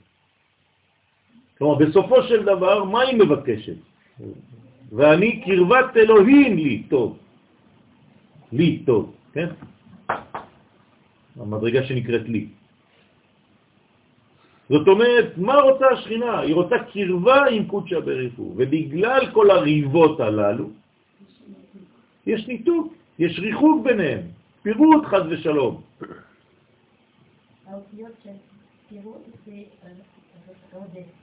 נכון, או רפידים, המלאק. בסדר? זה העניין של המלאק, זאת העבודה של המלאק. בוודאי, במילה רפידים, מה אכפת לי איפה זה נמצא, ברפידים או בשתולים? ויבוא עמלק כן, להילחם עם ישראל ברפידים. מה זה ברפידים? אז חכמים אה, עוסקים ככה שרפו ידיהם וכו', אבל במילה רפידים יש פירודים. זאת אומרת, מה גורם המלאק? פירוד בין היסודות. לכן מה הוא עושה ממש ממש, המלאק? מה הוא עשה? היה חותך את מילותיהם של בני ישראל וזורק אותם לשמיים. כלומר, היה חותך לגברים את הברית. ככה, כן. אז אומרים חכמים, למה הוא היה עושה את זה? מה הוא רוצה לרמוז באקט הכל כך אה, האכזרי הזה, כן? כמו דאעש כזה. כן? מה, מה הוא היה עושה? הוא פשוט רוצה שלא יהיה חיבור, ניתוק, והיסוד זה כוח החיים, אז הוא היה בעצם הורג את החיים, אם אפשר לומר כך. בסדר? נכון, כלומר הוא בא ומפריד. לכן המקום שהוא נלחם בו זה תמיד רפידים. זה לא מקום טריטוריאלי בלבד, מצב. זה מצב נפשי של הפרדה. ודי ובזוהי מחלוקת לשם שמיים. לא לשכוח ששבת אנחנו קוראים פרשת המלאק. כן, זה זה, זה זה. כלומר, יש כאן ריב וצריך לדעת על מה אתה רב, אם לא, איך תיכנס לפורים. הרי כל העניין של פורים לא יכול להתבצע במלוא המובן המילה אם אתה לא עובר קודם כל דרך מחיית המלאק. אי אפשר להיכנס לפורים. כן, בטח תיכנס. זה יגיע. אז מה? הוא יגיע, אבל אתה לא נכנסת, הוא נכנס בך. אתה צריך לבוא לשם. כשאתם מביאים למה פורים זה לשון פריה ורבייה. פירור, זה פורים. כלומר, זה החיים, זה כשיש חיבור ביניהם. אז או שזה אנטיתזה, רפידים, הפרדות, או שזה פריה וריביה, פירור. בסדר? ימי הפורים, ימי הפריה. פוריה קוראים לזה בארמית. נכון? וכשקורה דבר כזה, אז אתה, אתה מתבשם. זה נקרא לשתות יין. אתם מבינים? כלומר, השתייה האמיתית היא שתייה של עונג, של הזיווג. לכן חייב איניש לבסומה בפוריה. כן? מה זה עד דלא ידע? הרי אנחנו רוצים דעת. אנחנו רוצים חיבור. נכון, אבל במדרגה הגבוהה שלו שאתה כבר בהרפאיה טוטלית. תפסיק כל הזמן להיות רק בראש. כל החיים שלך אתה אחש וראש. כן, כן, כן. זאת אומרת, כן, חש וראש זה, זה, זה דרישה. כלומר, או חש בראשו או אח של הראש, כל הזמן. זה מה שמעניין אותך, אתה רק שכלי. כל מה שאומרים לך, אתה רק שכלי, שכלי, שכלי, שכלי, אף פעם אתה לא יורד ללב. זאת מכה. וכל המועקות שלנו באות בגלל זה, שאנחנו לא מספיק מורידים ללב. מה שהשכינה נקראת שם, היא עושה מחלוקת על שנפרדה מזעירנפין הנקרא שמיים. שם שמיים. כלומר, השם בחיסרות. מי זה השם? המלכות. השם, לא השם, קודשא ברכו. השם, השם, ה' מם. זאת הבעיה. לכן מה דורשים חז"ל? אין השם שלם, ואין הכיסא שלם, עד שימחה זכרו של, זכרו של המלא. למה? כי, כי, כי הוא מחבל, הוא מפריד. פירוש הפסוק המובא להלן, כן? נשקו, או נשקו, בר, הוא מלשון תשוקה. כלומר, נשיקה, במילה נשיקה, שהיא תחילת הזיבור, יש תשוקה. כלומר, המילה תשוקה נמצאת בנשיקה. אז מה זה נשקו? נשקו מי? נשקו בר. פירוש ברור, כלומר, תנשק באופן ברור. מה? כן, זה גם אה, נון, בוודאי. זאת השקה, היא מדרגה עליונה.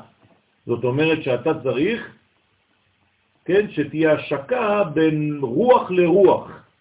זאת אומרת, בין מדרגה עליונה למדרגה עליונה אחרת. אבל תעשה את זה באופן ברור. כלומר שהנשיקה שלך לא תהיה מעורפלת, אתה לא יודע לאן אתה הולך.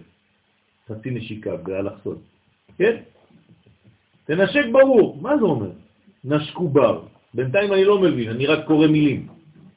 רוצה לומר שיהיה לכם תשוקה להיות לכם בר לבב, פן יענף, פן יחרה אף השם בכם, חז ושלום. כך אומר המצודות, דוד, פירוש הדבר, אם אתם מתייחסים לקודש, תתייחסו אל הקודש בצורה שלא ניתנת לשני פירושים, באופן ברור. אתה מתייחס לקודש, אתה רוצה קודש בחיים שלך. אז תנשק את הקודש, תראה תשוקה לקודש בצורה אמיתית. לא בצורה חצי חיה, חצי מתח. אתה לא יודע מה זה הקודש, טוב, עושים, אה, צריך לעשות. איפה, כמה, אתה מודד את זה, אפשר למדוד את זה בעוצמת הנשיקה. אני רוצה לומר עוד משהו אחר יותר פנימי. כעוצמת הנשיקה, כך תהיה עוצמת הזיווג. אפשר להתחיל כבר בחיבור. לא, חיבור זה כבר דבר שני. אה, הוא שני, לא ראשון? לא. נשיקה זה ראשון. מחשבה, נשיקה, חיבוק ויסודות. זאת אומרת שכגודל הנשיקה אתה גם יכול לראות את גודל התשוקה. רמזנו כבר כמה פעמים שחז ושלום חיבור למטה בלבד, בלי חיבור למעלה, זה כמו זנות. אותה לא צריך לנשק. כאן יש מנגנון שכל כולו דבק. זה לא סתם כדי לפעול משהו שאתה צריך, אה, בגלל שהאורגניות שלך, הגוף שלך צריך את זה. לא, זו גישה אחרת לזיווג, לא גישה בהמית, גישה של קדושה, גישה של קודש. כל המדרגות, כל הקומות של הנפש שלך צריכות להיות פועלות לחיבור הזה עם הקודש. גם התולדה אחרת לגמרי. גם התולדה היא אחרת. וחד נפילת, וכשהמלכות נופלת, חד ושלום. כן? נפילת לרגלוי, אז היא נופלת לרגלי זעירנטים. כלומר, היא נופלת לרגליים של הקדוש ברוך הוא. רוצה לומר שהיא יורדת לעולם הבריאה למטה מרגלי זעירנטים. זאת אומרת, היא נופלת, היא יוצאת מהתחום של האצילות. לאן היא נופלת? לבריאה. זה כבר בחוץ, ברא. כן. אז אה, הדאו דכתי זה שכתוב, ותגל מרגל אותה ותשכב, שירדה למטה מרגליו בעוונות התחתונים. בגלל שאין מספיק תשוקה, בגלל שאין מספיק עסק בתורה כמו שצריך, אז היא נופלת ממדרגתיו לקומה של עולם חיצוני יותר. היא כבר לא באצילות, חז ושלום. רגליה יורדות מוות. רוצה לומר שכל תשע ספירות שלה נופלות לבריאה. מה נשאר לה? מה נשאר שם למעלה? רק הכתר שלה נשאר באצילות. כל התשע ספירות התחתונות שלה יורדות לבריאה. מה זה אומר? שגם היא עכשיו מנותקת. רובה בחוץ וחלקה אחד על עשר נמצא בפנים. אתם מבינים? זה לא מצב נורמלי. זה סכיזופרניה. אתה לא חי את החיים שלך במקום שלך עם עצמך, עם הזהות שלך. כן, תשעה חלקים בחוץ, חלק אחד בפנים. מה זה הדבר הזה?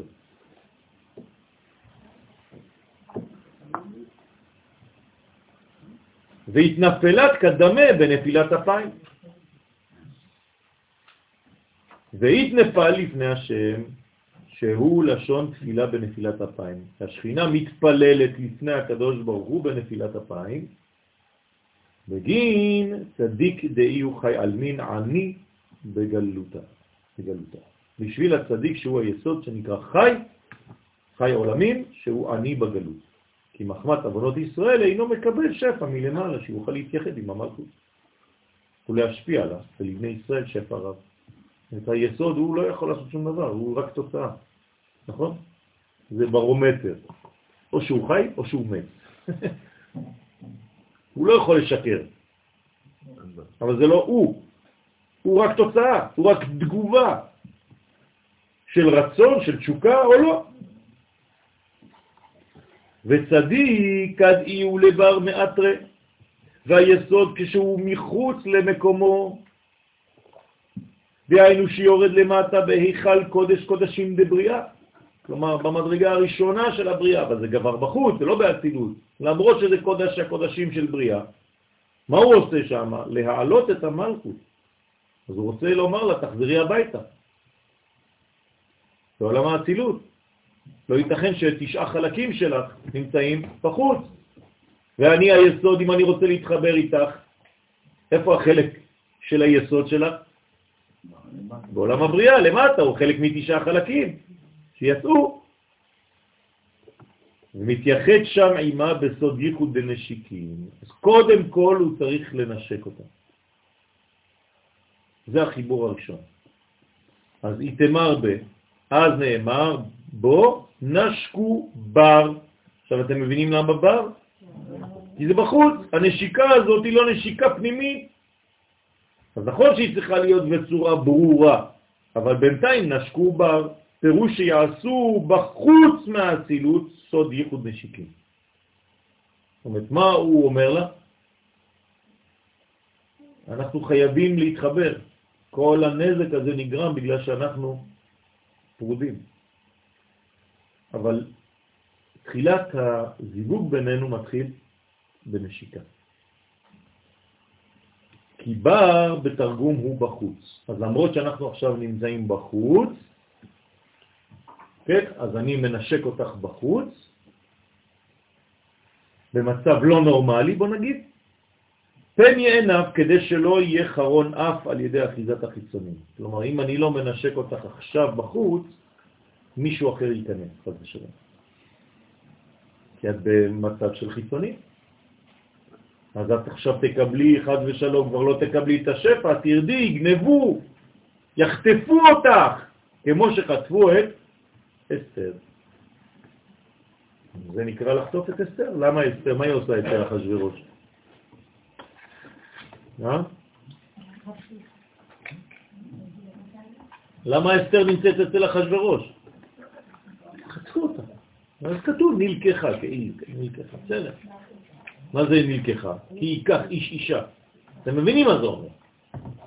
זה התיאור של המגילה שתמיד זעזע אותי באופן ממש קשה מאוד. זה שהיא נכנסת בלילה והיא חוזרת אל מרדכי בבוקר. כל פעם שאני מגיע לשלב הזה אני מזועזע. מסכנה.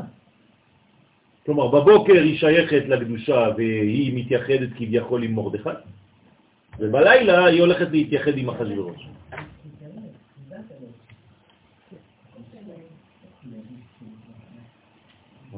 זו בעיה.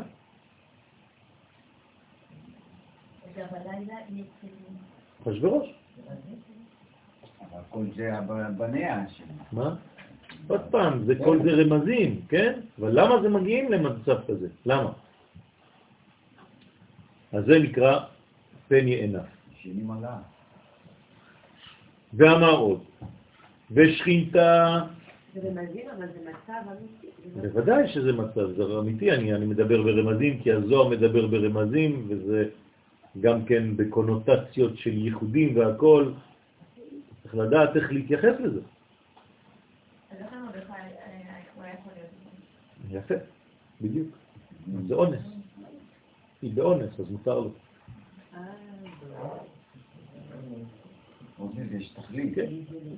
אם הוא לא יהיה איתה, מה נפקא מינה? כאילו, רק נשאר רק אחשוורוש והכיוון הזה לא מקבל כלום. נכון, אז כל זה זה רמזים לדעת את המצב של השכינה.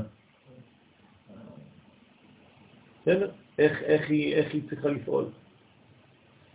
ואמר עוד, ושכינתה כדהי לבר מאתרהה, והשכינה כשהיא מחוץ למקומה, שמקומה הוא בעולם האצילות, והיא ירדה לעולם הבריאה, זה נקרא שהיא מחוץ למקומה. כמובן שבעולם שלנו זה ארץ ישראל. אם היא מחוץ לארץ ישראל, אם עם ישראל לא נמצא בארצו, זאת התוצאה של הדבר הזה, זאת הסיבה של הדבר הזה. משני הכיוונים. אז אם היא בחוץ, היא קריאת ברייתא. מה זה ברייתא? משנה שנשארה בחוץ, שלא כתבו אותה. כן, יש ברייתות, נכון? כמו משנה. רק שהמשנה נכנסה למשניות, אני יכול לקרוא אותה, וברייתא לא נכנסה. אז לפעמים מצטטים ברייתא. למה קוראים לה ברייתא? היא לברה, בחוץ. אז היא נקראת ברייתא, שפירושו שהיא בחוץ. כן, היא, היא לא נכנסה, לא, לא, לא, לא לקחו אותה בחשבון. למטה מעולם האצילות, למה? למה לא לקחו אותה בחשבון? כי זה חיבור שהוא נעשה בחוץ כביכול. זה לא נכנס ל, ל, ל, ל, ל, למספר. הוא מפרש, אי הוא בר, היסוד נקרא בר. תשימו לב כמה שמות יש ליסוד. כן, בלי סוף. אז חלק אחד מהשמות נקרא בר, גם הוא נקרא בר, למה? כשיורד גם הוא לבריאה. הוא תמיד יוצא החוצה כביכול. אז הוא חייב לרדת לעולם הבריאה כדי להתחיל מערכת יחסים בחוץ. לחזור, כמובן עם הרעיון לחזור פנימה.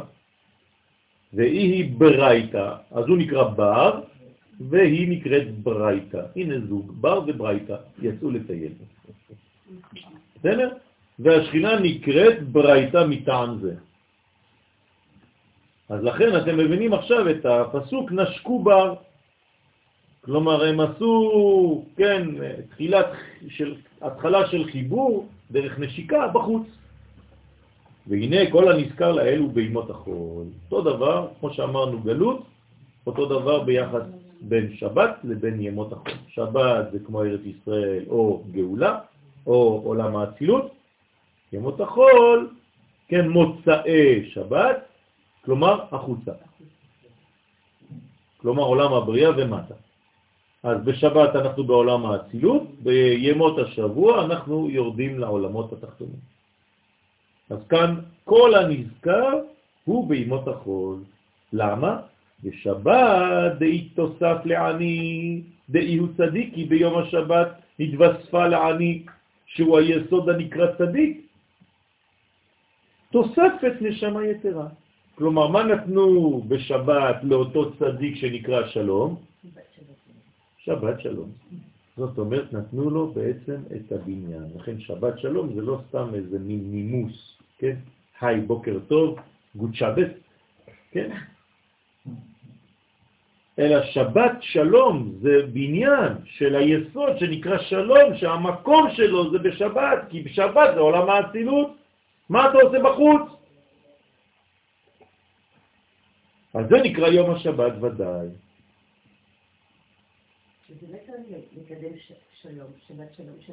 נכון. עכשיו, למה מכאן אתם מבינים מתי אני יכול להילחם נגד העולם הזה שמפריד בין החלקים? רק כשאני בפנים. אני לא יכול להילחם נגד זה בחוץ, כי אני כבר בחוץ. אני צריך עוצמה, אני צריך יציבות. מתי אני יציב? כשאני בפנים, כשאני בבית, כשיש לי אחיזה בעולם האצילות, בפנימיות, בתוכן. לכן, מתי אנחנו קוראים את פרשת המלאק? בשבת. אי אפשר לקרוא פרשת המלאק ביום חמישי. היינו יכולים לארגן איזה מסיבה, כולם באים, אוטובוסים מכל הארץ ביום חמישי. לא, זה לא שייך. אתה צריך להיות בעולם האצילות כדי לעסוק בעמלק ולתקן את המעוות. אתה לא נמצא בפנימיות בעולם האצילות, על מה אתה מדבר בכלל? לכן, מתי נצטווינו לעשות את כל זה של מחיית המלאק באמת, אומר הרמב"ם? כשישראל חוזרים לארצם. שלוש מצוות נצטוו ישראל בכניסתם לארץ. למה הוא קושר את זה בכניסתם לארץ? כי בחוץ לא שייך לעשות דבר כזה. איך אתה נלחם נגד חיצונים בחוץ? הם צריכים להיות בחוץ. אתה צריך להיות בפנים והם בחוץ. זאת אומרת, אתה יכול להגן מיניקה, זה מה שזה אומר. כשאתה בפנים. יפה, כשאנחנו... נכון. זאת אומרת... עוד שניים. להעמיד מלך. מלך, מלך. להחריד זרעו של המלך ולבנות בית הבחירה. הלכות מלכים, פרק ה'. בסדר? אז זה יום שבת, רק בשבת. מכרתי לכם כבר את השיעור על העמלק לחשוב.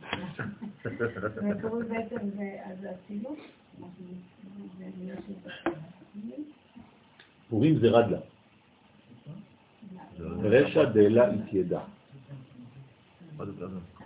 זה שורש היסוד הפנימי ביותר של המלכות. רשע דלה התיידע. על זה אנחנו אומרים עד דלא ידע. פשוט מאוד. אתה ברדלה. לכן במידה רדלה יש את הסוד אדר. אדר לה.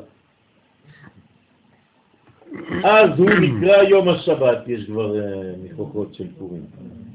כן. אז הוא נקרא יום השבת, ודאי. מה זה יום השבת? זה לא זמן, זה יום. כלומר, אתה יכול לעשות עבודה כזאת רק ביום, לא בזמן. נכון, גם פורים. פורים זה לא זמן, זה ימי הפורים. ימי הפורים. כי זה סוד, יום זה לא זמן, יום זה דבר שבא מלמעלה. לא זה הרמתי. מה פתאום? שבת זה לא שביעי, שבת זה שמיני, אמרנו את זה כבר מיליון פעם. נכון? זאת אומרת שאם אני נשאר בשביעי בשבת, אני בחוץ.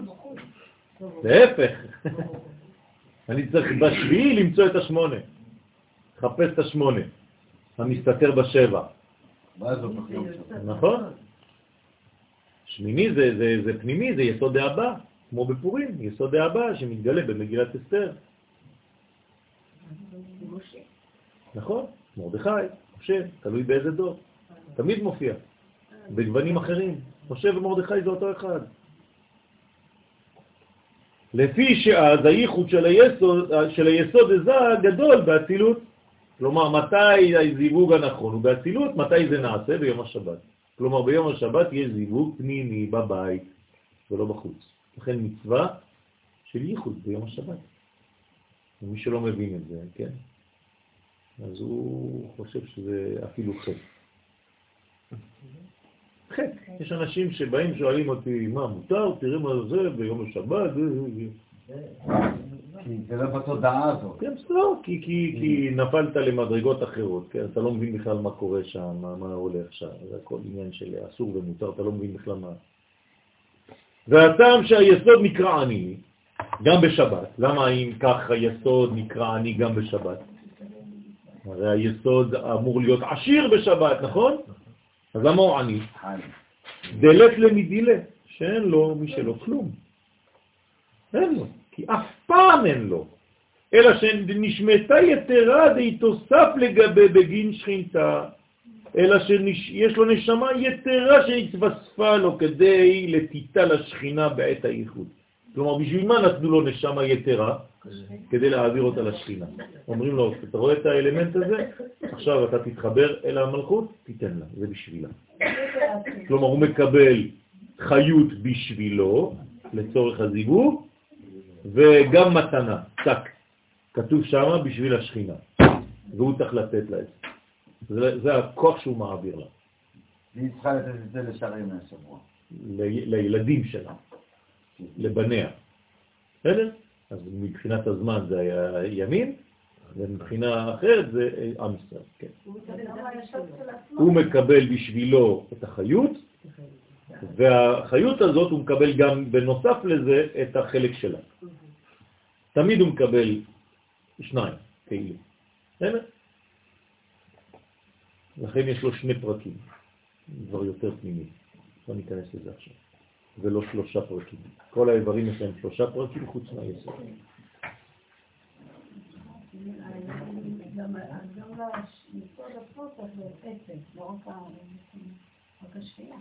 כן, הוא, אבל הוא נקרא עני, הוא תמיד מרגיש, גם היא נקראת ענייה, נכון? דלה וענייה, נכון? אז הוא והיא, הוא משתווה לצורתה, אם לא איך הוא מתחבר אליה. לכן, אי יתקרא, אי הוא מוסף שבת. כל זה מה שאמרתי לכם עכשיו זה מוסף. מה זה מוסף שבת? זה החלק שהוא מקבל בשביל המלכות, הערך הנוסף שנותנים לו. הוא נקרא מוסף שבת. על, עכשיו, מה זה המוסף הזה? למי זה שייך בספירות? זה יוסף, יפה. עכשיו אתם מבינים למה. כלומר, יוסף על שם התוספת, כלומר זה המוסף.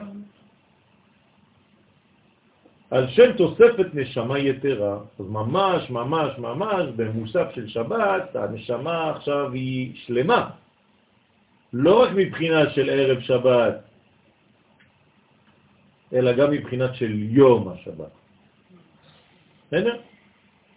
אנחנו מקבלים את המדרגות ערב שבת ויום שבת, אתם זוכרים? אז בערב שבת אנחנו מקבלים שלושה שלבים. בשלושה שלבים שונים בתפילה שלנו, אנחנו מקבלים מדרגות. נפש, רוח ונשנה, ונשמה של בחינת לילה. ובבוקר אותו דבר, נפש, רוח ונשמה של בחינת היום. מתי אנחנו מסיימים לקבל את השלב השלישי, כלומר שש מדרגות מהלילה עד הבוקר? במוסר. בסדר? זה שלוש של ערב של לילה ושלוש של בוקר. מנחה זה כבר אה, עת רצון, זה משהו אחר. זה כבר אה, היי. כן, אתה אמור להיות שיקור ולא מיין. כן, אתה צריך להיות בהיי. בדרך כלל, ב... לפי הסוד, לא צריך לדבר במנחה בסעודה שלישית. לא צריך לדבר, רק לנגן. אפילו לא לשיר. לא מילה אפילו, רק לנגן, רק ניגונים. בדרך הניגונים אתה אמור לקבל את כל השיעורים שאתה צריך לקבל. כן. אתה יכול רק לשיר ב... ושם זה כבר... בעיגולים. בסדר? אבל אנחנו תמיד אוהבים שכל, העיקר שיהיה דבר תורה, עוד איזה משהו כזה.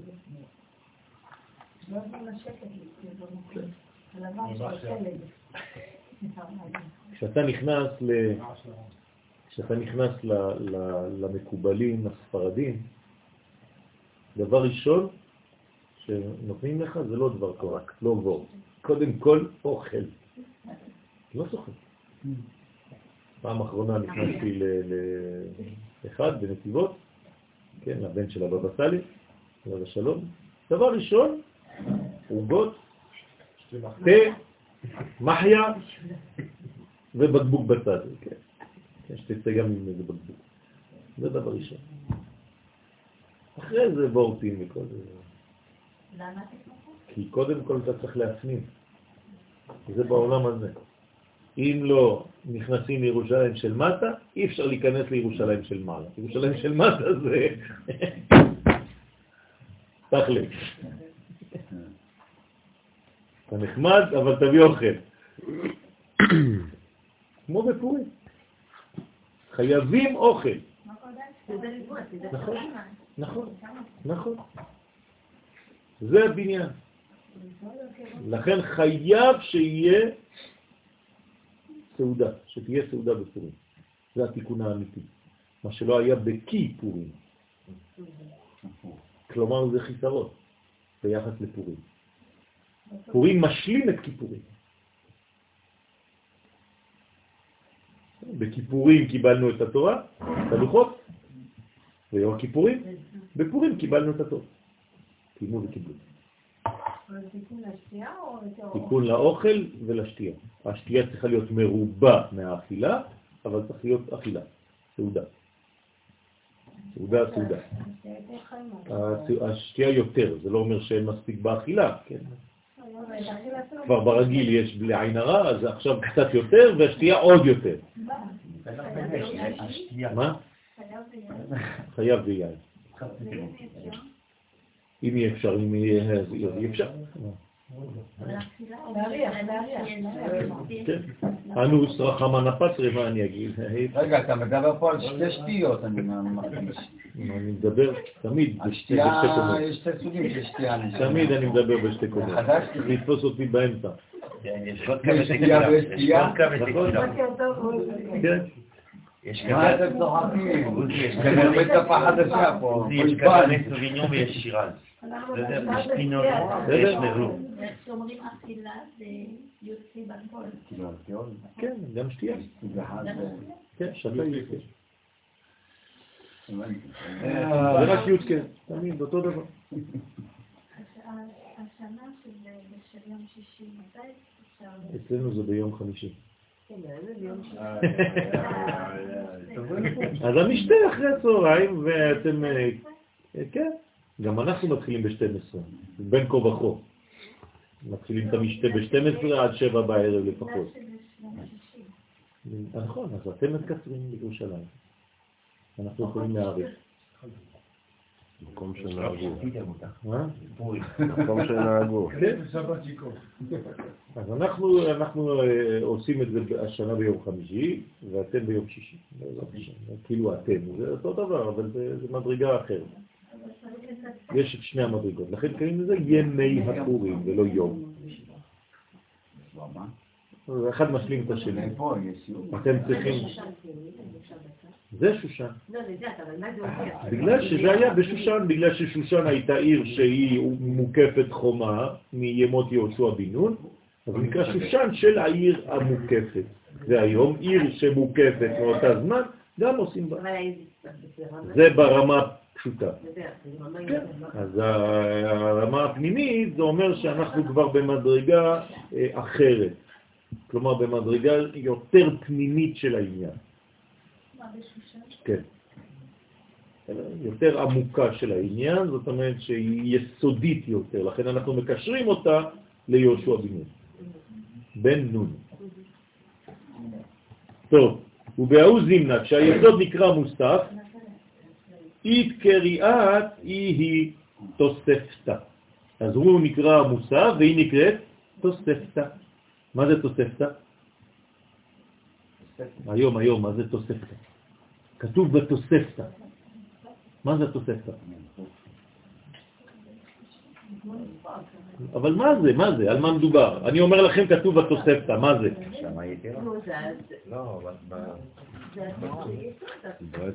עזבו, תעזבו את הספירות עכשיו. כתוב בתוספתא, אתם פותחים ספר, כתוב לכם, ובתוספתא נאמר. מה זה? איפה זה? עזבו ספירות עכשיו. מדרש! זה מדרש! על מה?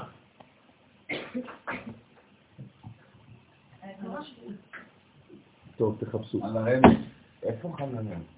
על שם קבלתה תוספת של נשמה, שלוש נקודות. יש לכם כוח? כן, ברור. מה, נבחר עדיין? תקשיב. כמה חמש עשרה. חמש עשרה יש לך חתונה ביום שישי בחיפה בזיכרון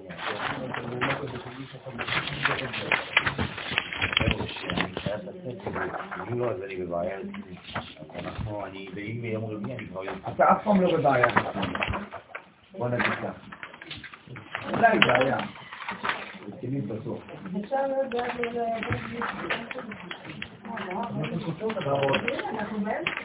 אתם צריכים להרגיש, גם אלו וגם אלו צריכים להרגיש את פורים כבר בשבת זו. מרגיש אותה כל השנה. את פורים צריך להרגיש השבת, שהשבת כוללת את כל ימות השבוע, גם את חמישי וגם את שישי. לכן צריך להרגיש את פורים כבר בשבת. שמעתי, הפנמתי, עוד לא. אכלתי, שתיתי כפרה. טוב, לכן אנחנו ממשיכים את מה שאמרנו, נשמה יתרה, כן, תוספתא. מסתרה דיום שבת, מסד היסוד הנקרא יום השבת. תשימו לב, השבת נקרא יסוד, יום השבת יסוד, ולא מלכות. אז אני מסביר את זה כבר כמה פעמים. הוא חייב להיות יסוד, כי הוא הרי מביא לכל השאר. אמרתי שאם אתם מתייחסים לשבת כמלכות, זאת אומרת שאתם מתייחסים רק ליום השביעי. אם אתם רוצים להיכנס לעומק השבת, זה כבר לא מלכות, זה מלכות שעולה למעלה. נכון, אז זה כבר יסוד, זה כבר פנימי. יסוד של הבא. זה המדרגה, זאת המדרגה האמיתית שלי שבת. לכן שבת היא מצד היסוד. ואז כמה תוספות נחתין עימה לתלמידי חכמים בהתקריאו נשמות יתרות. אז יש כמה תוספות יורדות עימה לתלמידי חכמים. כלומר, תלמידי חכמים מקבלים מתנות בשבת, כל התורה זה בשבת. אנחנו מקבלים תורה בשבת. כן. מתי קיבלנו את התורה? בשבת. מתן תורה היה בשבת. תמיד בשבת. לא רק פעם אחת, כל שבת חוזרים למתן תורה. בסדר? עכשיו, גם תלמידי חכמים מקבלים בשבת את כל התורה, שאחר כך תתגלה בימות השבוע. זאת אומרת, בשבת נעשה זיווג פנימי עם הצדיקים, והם מקבלים שם תורה כל פעם מחדש. ברובד הפנימי, בנשמות, אין זמן, נכון? בעולם הזה יש זמנים, אבל למעלה אין זמן. אז, אז הזמן לא עבר כאילו ממתן תורה, הוא עבר בשבילנו כאן למטה.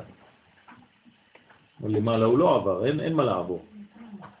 נכון, הנשמה לא מרגישה זמן, כתוב אה, שבעה, אחרי זה שלושים, אחרי זה 11 חודש, אחרי זה 12 חודש, אתם חושבים שהנשמה שם יושבת ומשעמם לה, אומרת, טוב, וואי, עוד שנה או שנתיים, אין דבר כזה בנשמות. היא לא תחת מושגים של זמן. לכן כשאתה בקשר נשמתי עם מישהו, אתה לא מרגיש שהזמן עובר. גם לא המרחב. אבל כשאתה רק בקשר גופני, כבר כבד. בסדר? אז אם אתם מרגישים שכשאתם בקרבת מישהו הזמן עובר מהר מאוד, אתם לא מרגישים, ולא אכפת לכם גם, זה אומר שיש קשר נשמתי עמוק.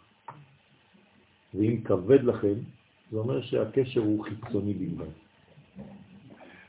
לכן זה מרגישים את הכבדות.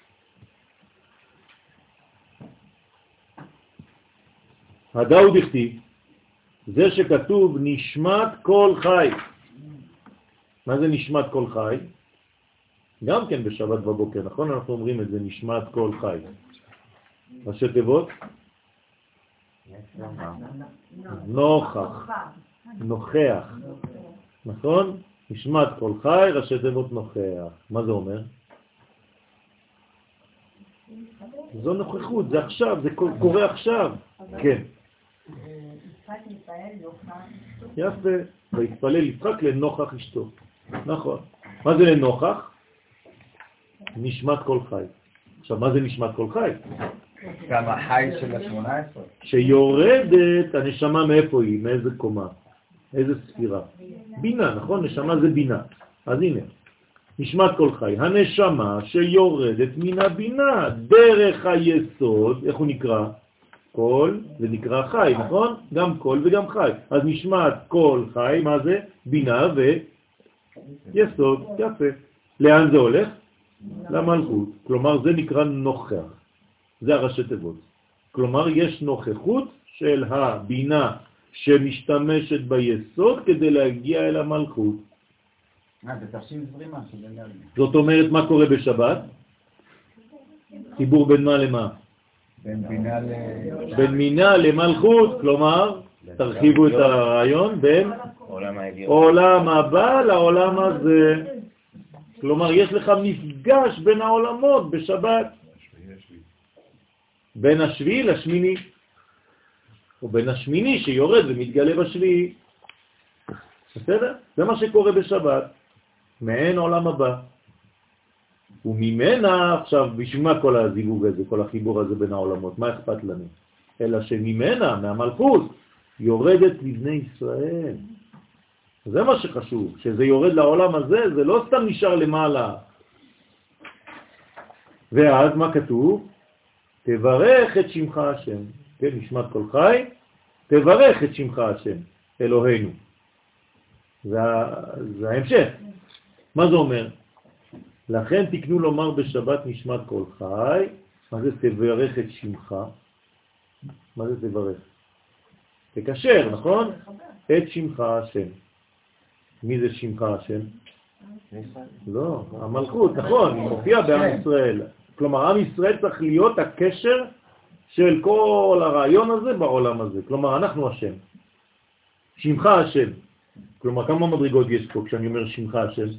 שתיים, גם שם וגם הוא. אז הוא זה הוא, והשם זה ישראל. אלוהינו. ומה אנחנו עושים מזה? אלוהינו. מביאים את זה לטבע, מקשרים את זה בינינו ומייחסים את זה לנו. אלוהינו, שלנו, פור נו. ולכן תקנו לומר בשבת נשמת כל חי. למה? ואמר כי ואילן דמיתוספן לעמה קדישה בערב שבת, ואלו נשמות היתרות שנתווספות להמון עם הקדוש בערבית דליל שבת. זאת אומרת, כל הנשמות האלה מתווספות, מגיעות לעולם כבר בערב שבת. למה? כי זה כבר נכנס שבת. אם נכנס שבת, אי אפשר כבר לעשות משהו אחר כך, לא יבואו נשמות בשבת בבוקר. למה אומרים את זה בבוקר? מה? אז למה אומרים את זה בבוקר? כי, כי אנחנו צריכים עכשיו, בגלל שבשבת זה עדיין בריחה מהחול בערב שבת. אתה עוד לא נכנסת לקודש, יצאת מהחול. בשבת בבוקר אין לך מאיפה לצאת כבר, אתה בתוך הקודש עצמו, אז שם אתה כבר, זה נוכחות, אתה מרגיש כבר את הבניין. מתי אתם מרגישים יותר טוב, בערב שבת או בשבת בבוקר? תגידו את האמת. זה לא נכון, זה לא נכון, זה בערב שבת. ערב שבת, למה? פשוט מאוד, כי בעולם שלנו אנחנו מרגישים שיצאנו מהחול. הפער לצאת מהחול ולהיכנס לשבת זה מה שנותן לנו את הכיף הזה. בבוקר אתה כבר לא מרגיש כי אתה כבר בתוך המנגנון של שבת, אז זה כבר רמה אחרת. לכן, ירתין לון תלמידי חכמים ביומים בחול, יורשים אותם תלמידי חכמים בימות החול. כלומר, אנחנו מקבלים את מה שהמון העם מקבל בערב שבת, תלמידי חכמים מקבלים מתי? בימות החול. כלומר, בשביל תלמיד חכם, ימות החול זה כמו שבת של אדם פשוט. הבנתם? זה מה שהוא אומר. אלו נשמות יתרות שמתווספות להמון עם הקדוש בערבי דליל שבת, אבל יורשים אותם תלמידי חכמים בימות החול, כבר לא צריכים לחכות לשבת בשביל זה. כלומר, צדיק הוא חי בשבת כבר בחול, זה מה שזה אומר. כלומר, כל היום זה שבת, אם הוא מצליח להישאר במדרגה של הקודש. הוא חי בשבת כל הזמן. נכון, לכן הוא נקרא שבת, כל כולו שבת. איך אה, זה מתגלה לפעמים? שכשאתה רואה אותו, אתה אומר לו שבת שלום. לא צוחק. בלי כוונה יצא לך להגיד לו שבת שלום, אפילו שזה כבר יום חמישי, יום שני, יום ראשון. כי תלמידי חכמים יש להם בכל יום נפש יתרה, מה שיש לעם הארץ בשבת. בסדר? כל אחד והמדרגה שלו. כלומר, אתה יכול לחיות בשבת אפילו ביום ראשון, והוא בשבת אפילו לא בשבת. אז כן. אתם מבינים? יש אנשים שאפילו בשבת לא חיים את השבת, ויש אנשים אחרים, תלמידי חכמים, שאפילו שזה כבר מוצאי שבת, הוא בשבת. תלוי באיזו קומה, איפה הייתה הנשיקה, התשוקה.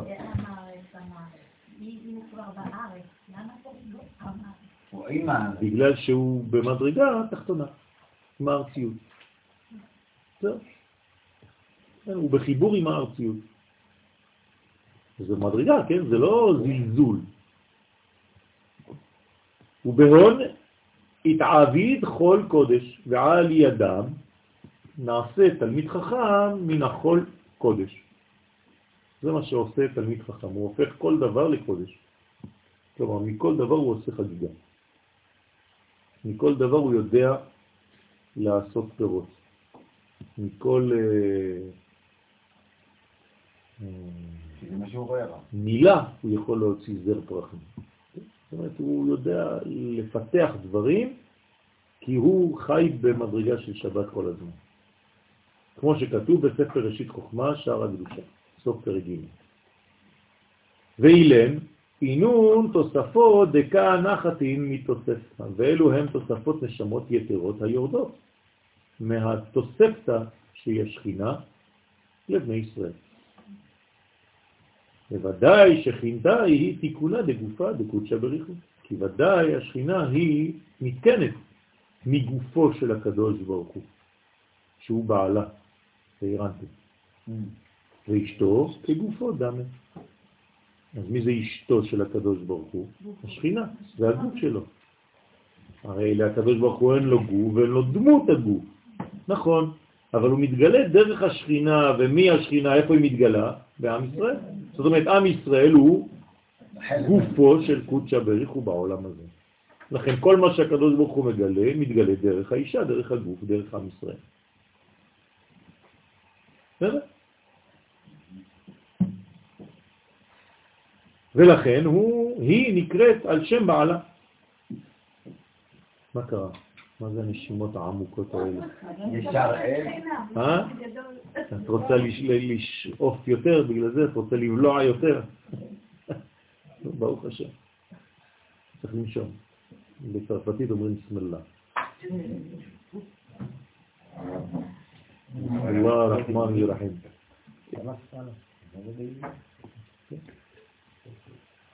אז זה מה שקורה. עכשיו, הבניין הזה, צריך להבין איך הוא מופיע, כי קשה לנו, אנחנו נכנסנו למדרגות שאנחנו לא מבינים בכלל, ואז אתה למשל רוצה להיות אדם מאמין, אדם דתי, למי אתה מתייחס? לקדוש ברוך הוא. אתה לא מתייחס לעם ישראל. איך אתה יכול לעשות דבר כזה?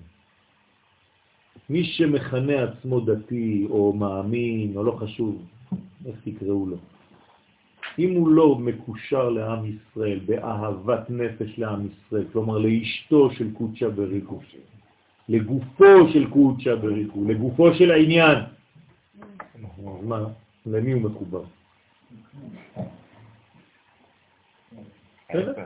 לא להתחבר אליו. בוודאי, קל יותר להתחבר לקדוש ברוך הוא, זו בריחה מהמציאות.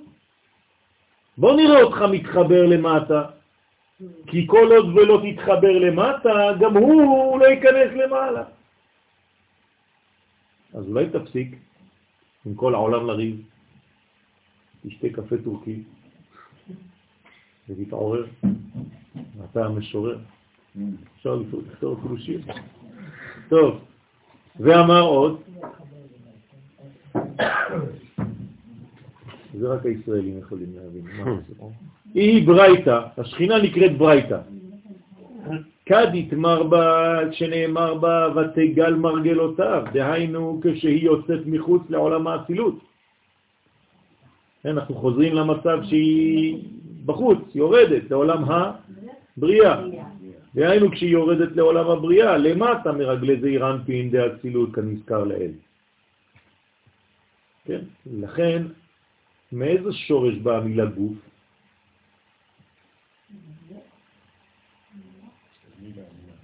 מילה, לאיזה שורש ואיזה מילה? בעברית, בעברית. לא, גוף, גוף. יפה, גפיים. מה זה גפיים? רגליים. מה גפיים? מה גפיים? כלומר, לרגל, לרגליים. עכשיו, הרגליים זה הגוף, כלומר החלק שנקרא גוף זה החלק שלמטה, שמתלבש למטה. אז בוא נגיד שהאישה היא כמו הרגליים, או החלק הגפיים של הגבר. כי היא מעמידה אותו בעולם. כלומר, היא הכיסא שלו, היא הגילוי שלו, אמרנו אשתו כגופו, נכון? אז זה העניין שיורד רגליה, עכשיו אתם מבינים למה, זה יורד למטה לעולם הבריאה. והיא תוספתה מסתרה דחי עלמין, והיא נקראת תוספתה כשהיא מקבלת הערות מצד חי עולמין, שהוא יסוד זירנטי. למה נקרא חי עולמין ולא חי עולם? למה עולמים ברבים? שהוא מחבר בין כל הקומות. דאי הוא מוסף שבת, שהוא נקרא מוסף שבת כנזכר. אז מוסף שבת זה שם קוד של יסוד, של חי עולמים. והיא משנה מסתרה דגופה, והיא נקראת משנה מצד הגוף, שהוא התפארת, וזה אירנטי, שבו עיקר התורה. אז יש משנה ותוספתא. משנה תורה ודאי, כן? זה נקרא משנה תורה, כלומר פעמיים. ומצידו היא נקראת משנה תורה. בסדר? מה זה משנה תורה? לאיזה חלק מהתורה אנחנו קוראים משנה תורה?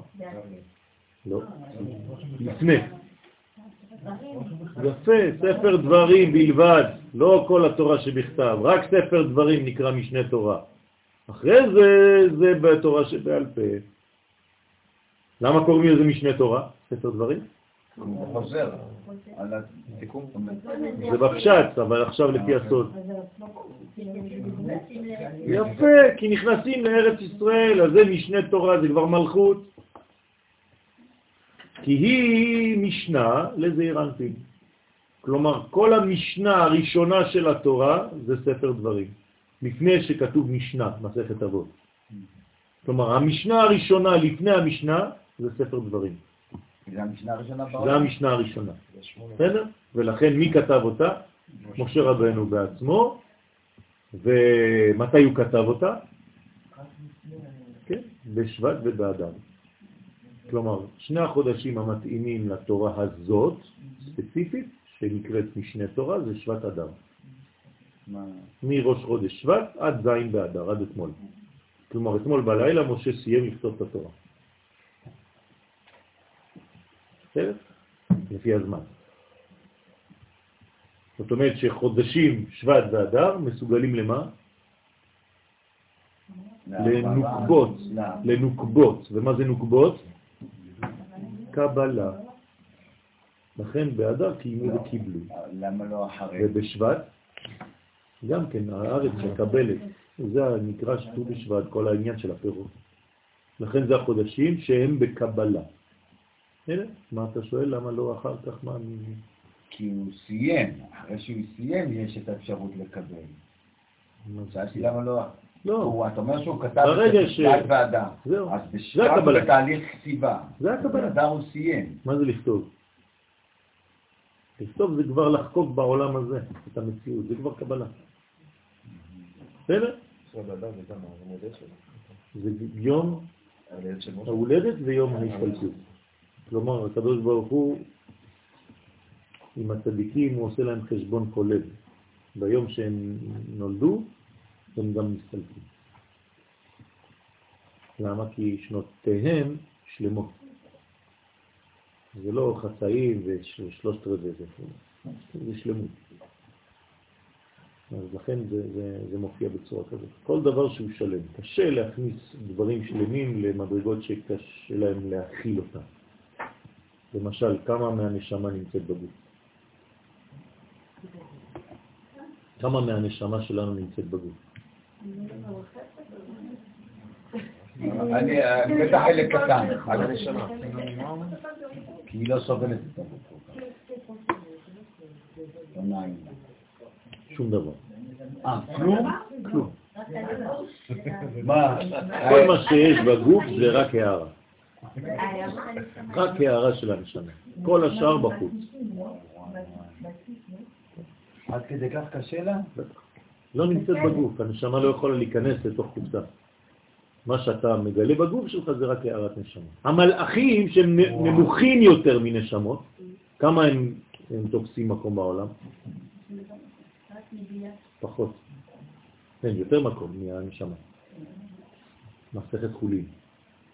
כתוב, בגמרא, אפילו לא זוהר. אפילו לא. מלאכים שליש מהעולם הזה. כלומר, כשמלאך יורד לעולם הזה הוא תופס שליש. ועוד שני שלישים למעלה, הוא לא נכנס. כלומר, מה שנכנס מהמלאך לעולם הזה זה רק שליש, תחתון. שני שליש עליונים. נשמה בכלל לא, שום דבר. בסדר? אז כשאנחנו מדברים על, על נשמות וזה, זה ביטויים כלליים, באמת אם נדייק, זה, זה הרבה יותר עומק מזה, לא, לא, לא לפ... אומרים רק על הגוף של הנשמה. היינו נכון. זה נקרא בהתגלות, הערה. והיא התקפתה, והשכינה נקראת התקפתה, כמו מתקיף לה. כן? להתתקף ולהתגבר על החיצונים, כל הזמן במלחמה עם החיצונים, כל הזמן. דינים. כן, זה, זה, מה? דינים. כן, דינים, כל הזמן. מלחמת נקראת התקפה. כלומר, איך קוראים לה? בוקר טוב התקפת שלי. אתה נכנס לבית, מלחמת העולם. שלום לך ריבה. שלום לך התקפה. איזה נשק היום את מוציאה נגדי? מסיטרא דדרועה ימינה דמלכה, מצד הערת החסד שבזרוע הימין של המלך שהוא זעירנטו. כלומר, היא משתמשת בשביל להתקיף את הצד הימין, את הזרוע הימין של המלך. כלומר, מצד החסד שבזרוע של הצד הימין של המלך שהוא זעירנטי. הדאו דכתיב, זה שכתוב, ימינך השם נדרי בכוח. נדרי, אותיות אדר. כן? זאת אומרת שבחודש אדר יש מלחמה גדולה מאוד נגד החיצונים, שהמלך שלהם עמלק. כלומר, בכוח תרגום בתוקפה, מילת בכוח. מפרש התרגום בתוקפה. לא בהיסוס. בלי היסוס. כי כל כוח האדם הוא בימינו. זה נקרא כוחו של האדם. זאת אומרת שהיא משתמשת בכוח של חסדים כדי להתקיף. הרי עניין התקפתה, או התקפת, הוא מצד הימין והחסד, למרות שלכאורה זה דינים. זאת אומרת שהיא משתמשת בחסד כדי לתקוף את הדין. שעל ידו הוא עיקר הכוח להתגבר על החיצונים. כלומר, מה יותר גובר על החיצונים? כוח שבא מצד החסד. זה הניתוק? מה? לא, אנחנו לא מדברים פה על מיתוק, אנחנו מדברים פה על חיצונים, זה כבר לא צריך למתק אותם. אנחנו צריכים להשמיד אותם, לחלות אותם, לסלק אותם. איך אני משמיד את העמלק ברחמים? כתוב, אם רעב שונאך, האכילהו לחם. לא מבין. כמה שאתה נותן, כשאתה נותן למישהו, מה אתה גורם? לשלוט עליו. פשוט מאוד. אני לא מבין איך לעשות את זה, בתכלס מול המלך. אתה מזמין אותו למסעדה, ואתה משלם עליו.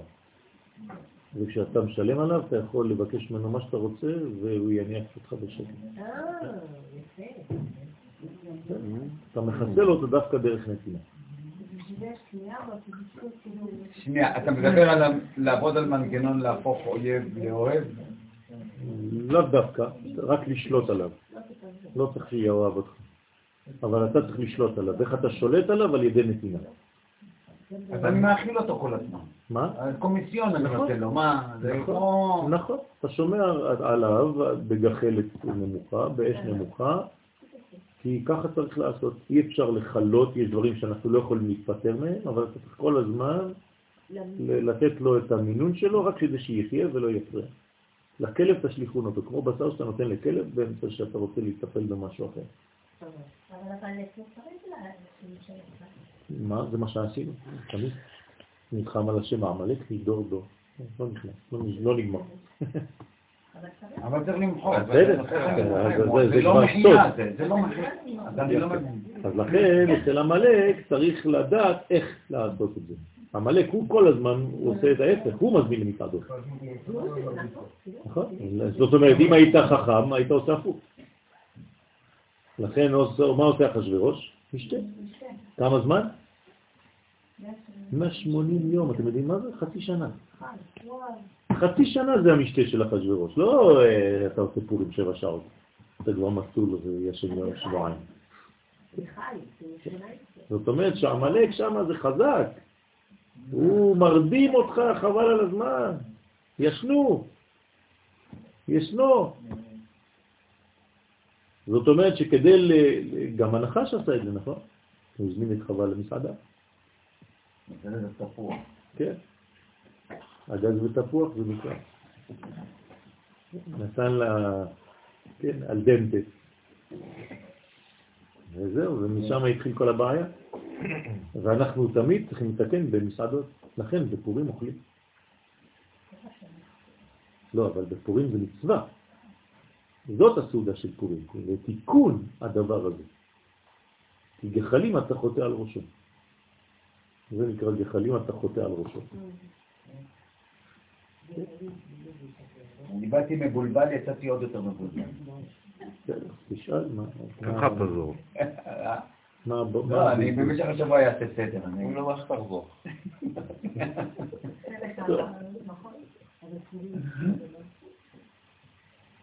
יסוד דאבא, פורים. ההצרחה היא מסתרה דסמלה. השכינה נקראת הצרחה. הצרחה. כמו צרכני, הצרחה. כן, צורך. כשהיא מקבלת הערה מצד הגבורה שבשמאל. ובדרועה סמלה אחיד בה, וזעירנפין אוחז ותומך בה בזרוע שמאל. הכוונה היא, כמו שאדם אוחז בשמאלו איזה דבר ועוזר לימינו לעשות פעולתו, נכון? אתה תופס משהו בשמאל ובימין, כן, אותו דבר בקליפה, אתה מחזיק אותה בשמאל ומכניס בימין, כן? אז זה עבודה. נכון. אז אתה צריך להחזיק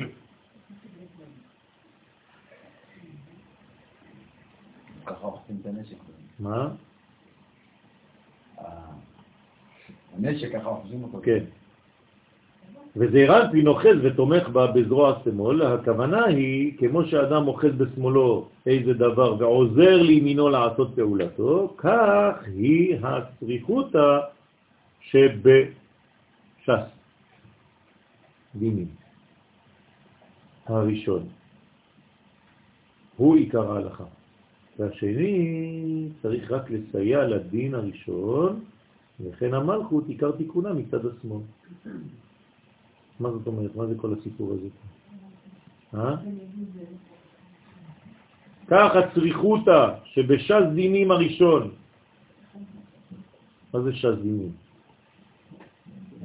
הצריכותא שבש"ס. הצריכותא שבש"ס. עניין הדיומא. כמה מנדטים. מה, מה אתם אומרים?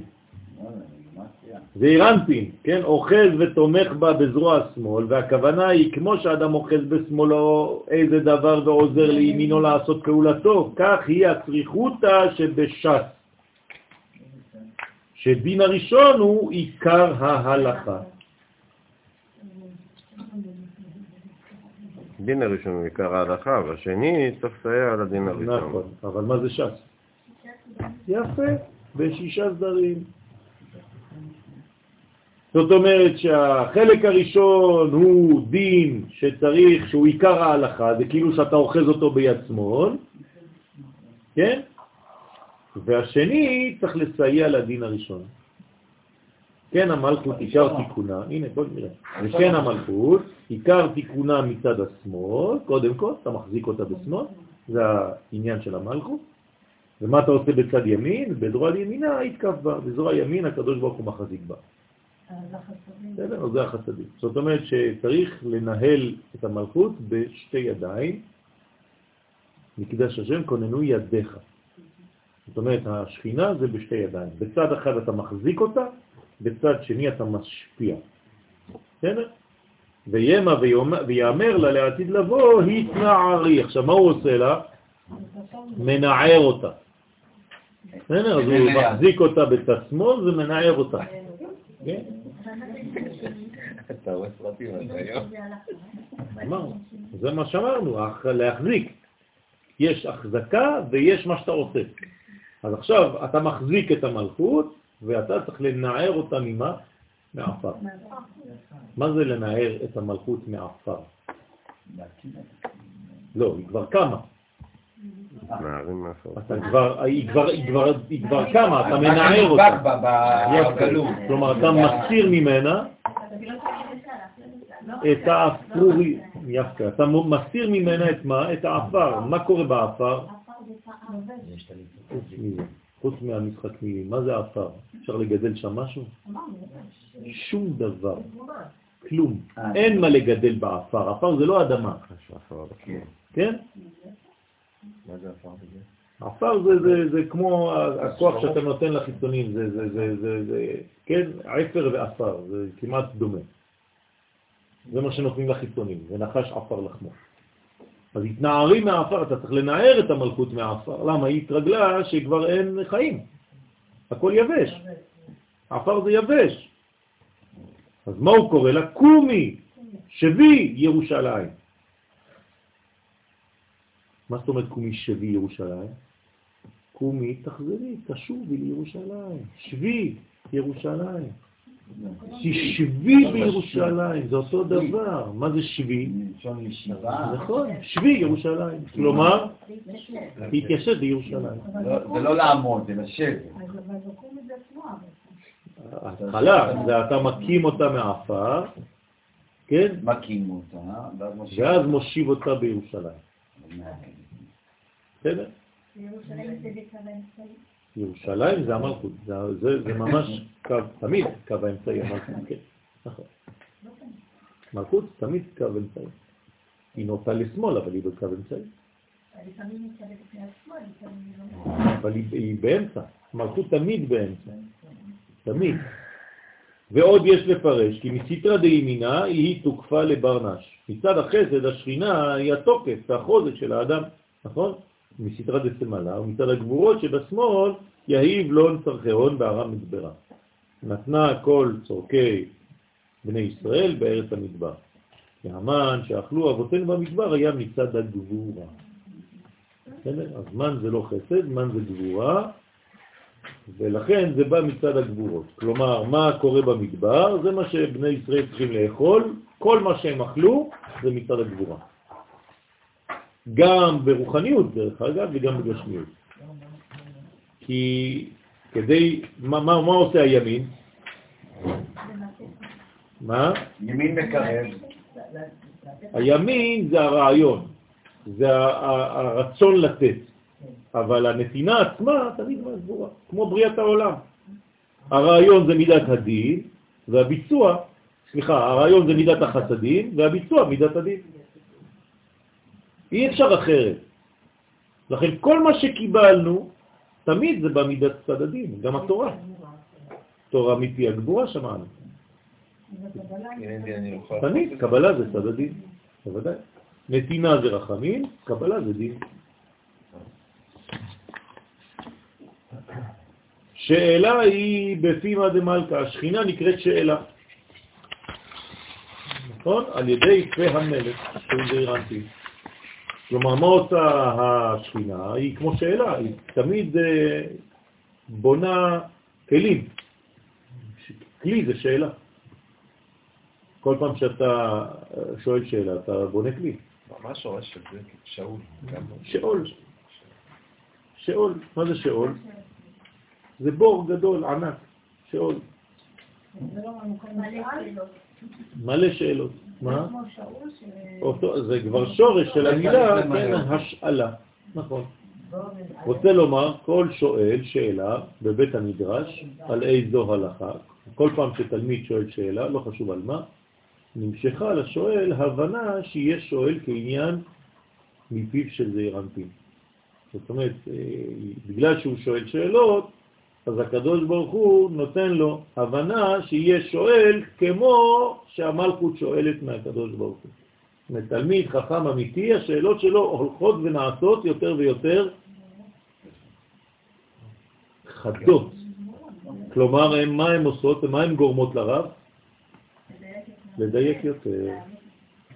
זאת אומרת שככה אתה רואה את החוכמה של התלמיד, אבל אם התלמיד סתם שואל אותך שאלות שלא קשורות, רק כדי לשאול שאלות, אתה רואה לבד, כן, שהוא לא ממש תלמיד חכם. כלומר, לפי השאלות הנשאלות, אפשר למדוד את מצב התלמיד. הדאו בכתיב, כן, בדרך כלל אחרי משפט כזה לא שואלים שאלות, חמש דקות, חמש דקות. אחרי זה זה חוזר. הדאו בכתיב, זה שכתוב, שאל אביך. הרי עניין השאלה הוא מאביך, שהוא זעירנטי. כלומר, מה זה שאל אביך ויגדך? זה כניך ויאמרו לה.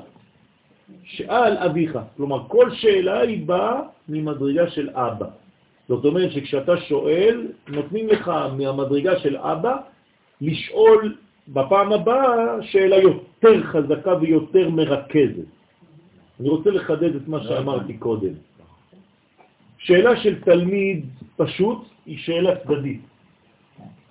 שאלה של תלמיד חכם היא שאלה כוללת.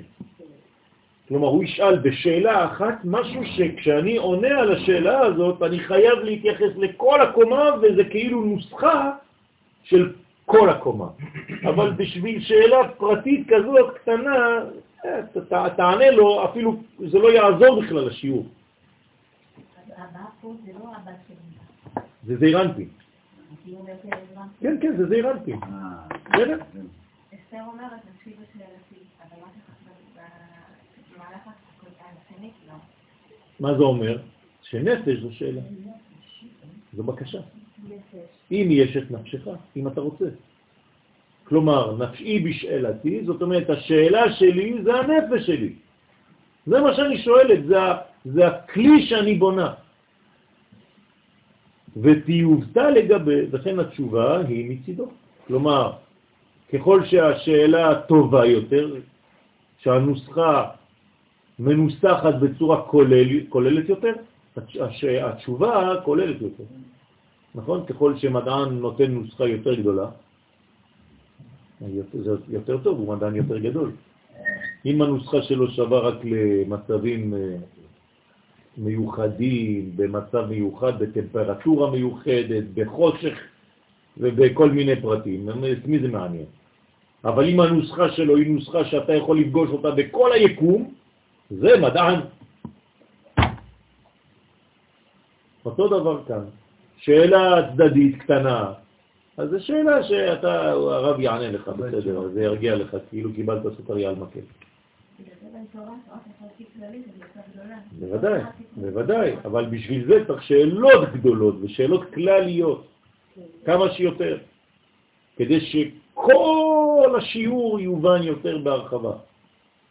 הדאו דכתיב, וזה שכתוב ויגדך, כן? שאל אביך ויגדך, מה זה ויגדך? ימשיך דרכך כמו אגדה, גידים. כן. הרי גם עניין האגדה והתשובה שיוכל להגיד ולהשיב כהלכה, גם כן נמשך מכוח זעירנטי. אז כל הגידים זה זעירנטי, זה הזכר. הוא משיג דבריו והוא בא ברנש בכוח הפה של זעירנטין, האדם שואל כעניין ומשיב כהלכה. אה? זה העניין של שואל כעניין והוא משיב כהלכה. אם הוא שואל כעניין, אז יש לו תשובה אמיתית, שמאפשרת לו ללכת. בסדר? להתהלך. תודה. שמעתת, אי היא בליבה, ותמת מחשבה. כי שמעתת, מה זה שמעתת? כן. באמת? מה זה שמעתת? לא, אבל מה זה אומר? למשל בש"ס כשלומדים אה, גמרא, שמעתת. אליבא ד... מה זה שמעת את אה? הלכה ברורה שאין עליה שאלה ותשובה. כלומר, כל פעם בגמרא שכתוב שמעת את אל תחשוב שזה תתה ששומעת, דודה שלך ששומעת, כן? אלא שמעתתה זה אומר שזה כאן הלכה, אף אחד בכלל לא שואל פה, הכל ברור, אין שאלות ואין תשובות. שמעתתה, זאת אומרת, זה נוסחה מקובלת על כולם, קוראים לזה בעברית אמיתה. בלועזית אקסיומה. בסדר? אז זה נקרא שמעתתה. לכן אמר, כי שמעתתה נקראת השכינה, אז השכינה נקראת שמעתתה, למה? כי היא ברורה, היא, הכל יודעים בדיוק לאן, איפה, מה, מי. לא צריך שאלות ולא צריך תשובות, מצד לב זה אירנטי, ששם כוח המחשבה לחשוב שההלכה היא ברורה. כלומר, כשאתה מחבר אותה, כשהיא מחוברת ליסודות שלה, לזה אירנטי. כלומר, אם אתה רוצה להבין הלכה באופן ברור, אתה צריך לשמור את הקשר לשורש ולהבין איך הגעת לאותה הלכה. כי אם אתה לא יודע איך הגעת לאותה הלכה, כל שנה מחדש תלמד את אותם הלכות ששכחת כבר. לא, לא שכחת, אתה יכול ללמוד את זה במדרגה אחרת, כי אתה כבר שנה יותר מבוגר. לא, בדרך כלל שואלים את אותן שאלות כל שנה מחדש. למה? כי לא למדת את המהלך שמביא אותך להלכה. כל המועד השכינה, מזיזים, כן, אז היא צריכה לעשות בירורים. אז הנה נודע כי תיקו, מה זה תיקו? תיקו. מה זה תיקו? היא- נשאר הבעיה. הבעיה על איזו הלכה בלי תשובה. מה זה אין בעיה? יש בעיה. יש בעיה, אבל אין לנו תשובות בינתיים. תיקו, זה נקרא תיקו. זה כשיש בעיה ואין לנו תשובה. אז אה, דרשו חכמים, זה ראשי תיבות, תשבי, יתרץ, קושיות ושאלות. זה תיקו. כלומר, מי זה תשבי? אליהו הנביא. אליהו התשבי.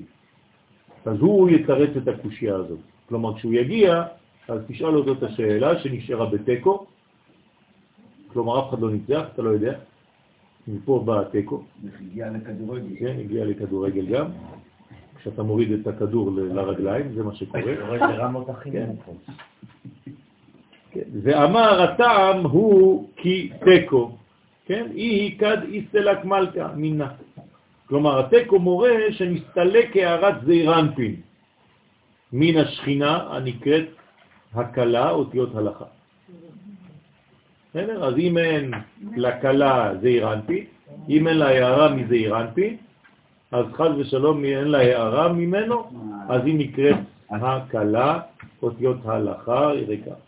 רגע, הלכה זה בעיה. נכון? אם אתה לא יודע לקשר, כמו שאני חוזר ואומר מקודם, את ההלכה ליסודותיה, אז אתה נשאר בדבר שאתה עושה אותו, כמו תוכי עכשיו, אבל עוד שנה עוד שבוע אתה תשאל את אותה שאלה, כי שכחת כבר. כי לא פיתחת איך להגיע לשם. אדם שלא יודע לבנות טבלה, אחרי חודש הוא כבר שכח את הטבלה, נכון? אבל אדם שיודע לבנות אותה מחדש, כי הוא זוכר איך בונים אותה, אז כל פעם הוא זוכר לבנות את הטבלה מחדש, ואז היא מופיעה מול העיניים שלו. למשל, אתה רוצה לבנות טבלה של עין בית תיבות. אתם זוכרים את כל השמות של 72 השמות? למה? אם הייתי זוכר לא הייתי לוקח את הדף. נכון. אז אתה יכול, גם אם אתה שוכח, אתה לבד עכשיו, נמצא במדבר, אתה פשוט זוכר שלושה פסוקים. נכון. אתה לוקח את שלושת הפסוקים, ואז בונה מכל פסוק ואז אתה מוצא, מוצא את השמות מחדש. זאת אומרת, מה אני אומר פה? שאם אתה יודע את המהלך, גם אם שכחת, אתה יכול לחזור לזה, אבל אם אתה לא יודע, בשבילך זה סתם שמות. אז ככה זה בא. ולכן, לא נשפע כוח והשגה לתחתונים. כלומר, אם אין תוכן שקשור לשורש, כלומר, אם אין מהלך, אז, ההשגה לא מגיעה לתחתונים. היא לפשוט את הבעיה ונשאר בתיקו. 0-0 או 1-1. הדאו דכתיב זה שכתוב נעלמתי דומיה. כלומר נהפכתי אילמת, לא נעלמתי, נעלמתי באלף, דומיה. כלומר יודקה, שזה החוכמה והבינה, דומות. כלומר דמות, לא מדברות, במצב של דום. כן? כי לא היה לי מה להשיב על הבעיה, לפשוט אותה. וידום אהרון, חז ושלום. זאת אומרת שכשמגיעים למצב כזה, יש דממה. למה? בגלל שהחוכמה והבינה לא יכולות להופיע למטה, כי אין כלים, כי לא בנית כמו שצריך, לכן אתה בתיקו. מפני כי החשתי מטוב, שנסתלקה הערת זעירנטין הנקרא טוב, החשתי, חש, חש זה לא לדבר. זאת אומרת שהטוב הסתלק מן השכינה שהיא סוד ההלכה. מה, מאיפה הוא מביא לנו עכשיו את כל העניין הזה? מה אנחנו לומדים אה, יסודות, ללמוד גמרא? מה, מה זה הדבר הזה? פשוט מאוד, אנחנו מדברים עכשיו על גלות וגאולה, ולכן זה אותו דבר, זה מושרש. כי מה קורה בגלות? אין לך תשובות. וכל פעם שיש גאולה יש לך תשובה. אז בגלות, במצבים של ספק, אז אתה בתיקו. כן? אז אה, זה גורם לך לשיתוק. אתה צריך לגלות את המדרגות האלה, זה נקרא גאולה. אז גם כשאתה לומד תורה, יש לך מצבים של גלות ומצבים של גאולה, בזמן הלימוד. כל פעם שאתה לא מבין משהו, אתה בגלות, וכשיש לך הערה, פתאום אתה אומר, וואו, כן, זה גאולה קטנה בתוך השיעור. וכן, הוא בא תלותה בחשאי, בבחינה זו היא הפגם של תחילת בלחש, בלי שום חיתוך הדיבור. כלומר, למה אנחנו מתפללים ככה? מה זה השפתיים שנעות וקולנו אינו נשמע? זה נעלמתי דומיה, זה מראה חולשה. כלומר, תפילה בלחש זה חלש, ביחס לתפילה בחזרה. תפילת החזרה הרבה יותר גבוהה מתפילה בלחש. אחד יהיו תיקו. כן, מה? כי התפילה בלחש זה היחיד שמתחבר לכלל, כששם זה הכלל שמכליל את היחיד. כן, אפשר לומר גם ככה. וכשנשאר הבעיה על ההלכה בתיקו, התמר בה, נאמר בה, אז יקראנוני ולא אענה, חס ושלום. אבל אני יודעת שהמחשב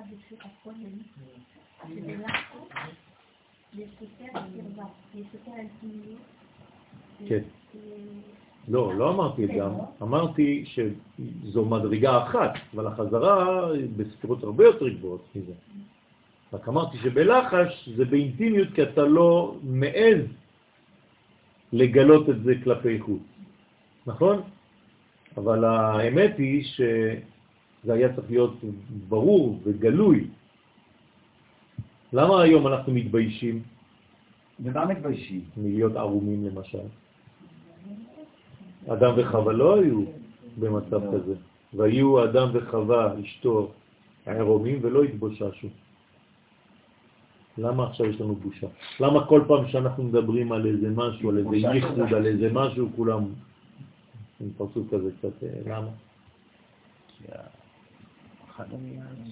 אחת בבת ים אמרתי לשם ייחוד קודשה בריחוי, אמרתי, "אה, אללה. אוללה זה כן, הבנתם.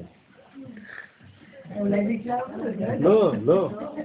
כאילו, כאילו, איך אפשר לדבר על הקדוש ברוך הוא שמתייחד עם השכינה? כן, אתם מבינים לאן זה הולך, כן? אז אמרתי לה, פתח פעם שיר השירים? או, לא, רק סגרה. כן, אז זה, ב- זה בדיוק העניין. אז, אז יש כאן מצב של אה, גישה לא מושלמת, לא נכונה למציאות.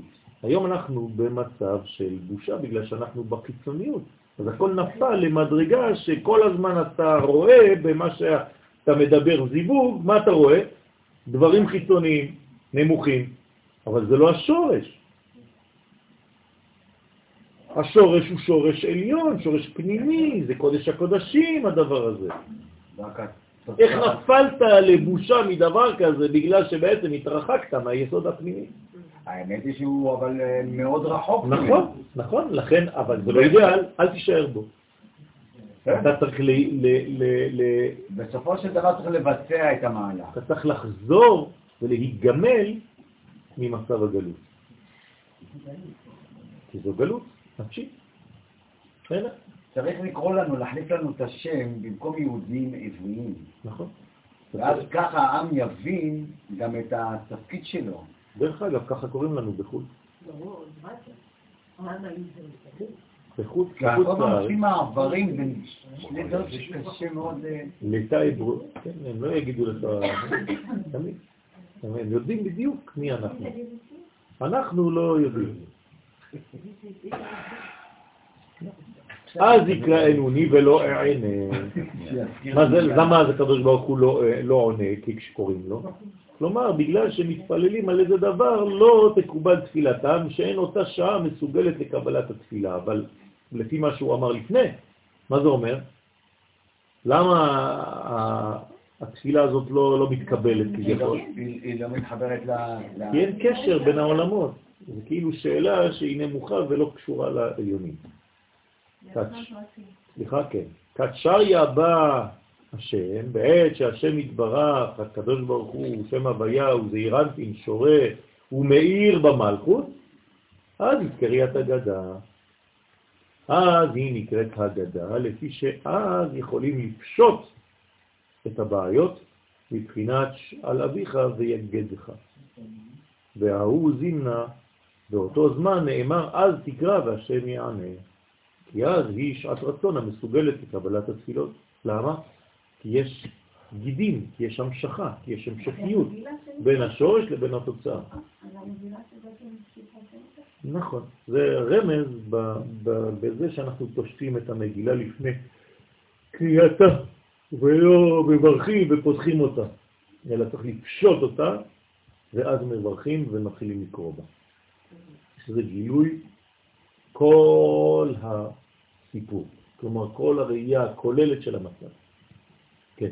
רוצה להגיד משהו באמריקה, יש מקצוע אה, מיוחדת, מיוחד. מיוחד לאנשים שמטפלים ב cable, קורא את ה connection, ככה בין המחשבים. והמקצוע שלהם זה cable. אז הם עושים קבליסט, כן. בכבלים. טוב, מקובלים. אוקיי. אה, לא שווה להתחיל עוד אה, מדרגה, אז אנחנו נעצור פה היום. בעזרת השם, בשורות טובות, ישועות ונחמות, ופורים שמח. אמן. תגיד, כבודו, יש לך כבר את השיעורים של פורים? לא, לא יהיה שיעור, זה... יכול להיות שיעור, אבל זה... יש לך- פה את השיעורים של של- של פורים כבר? זה יישמע בערך ככה.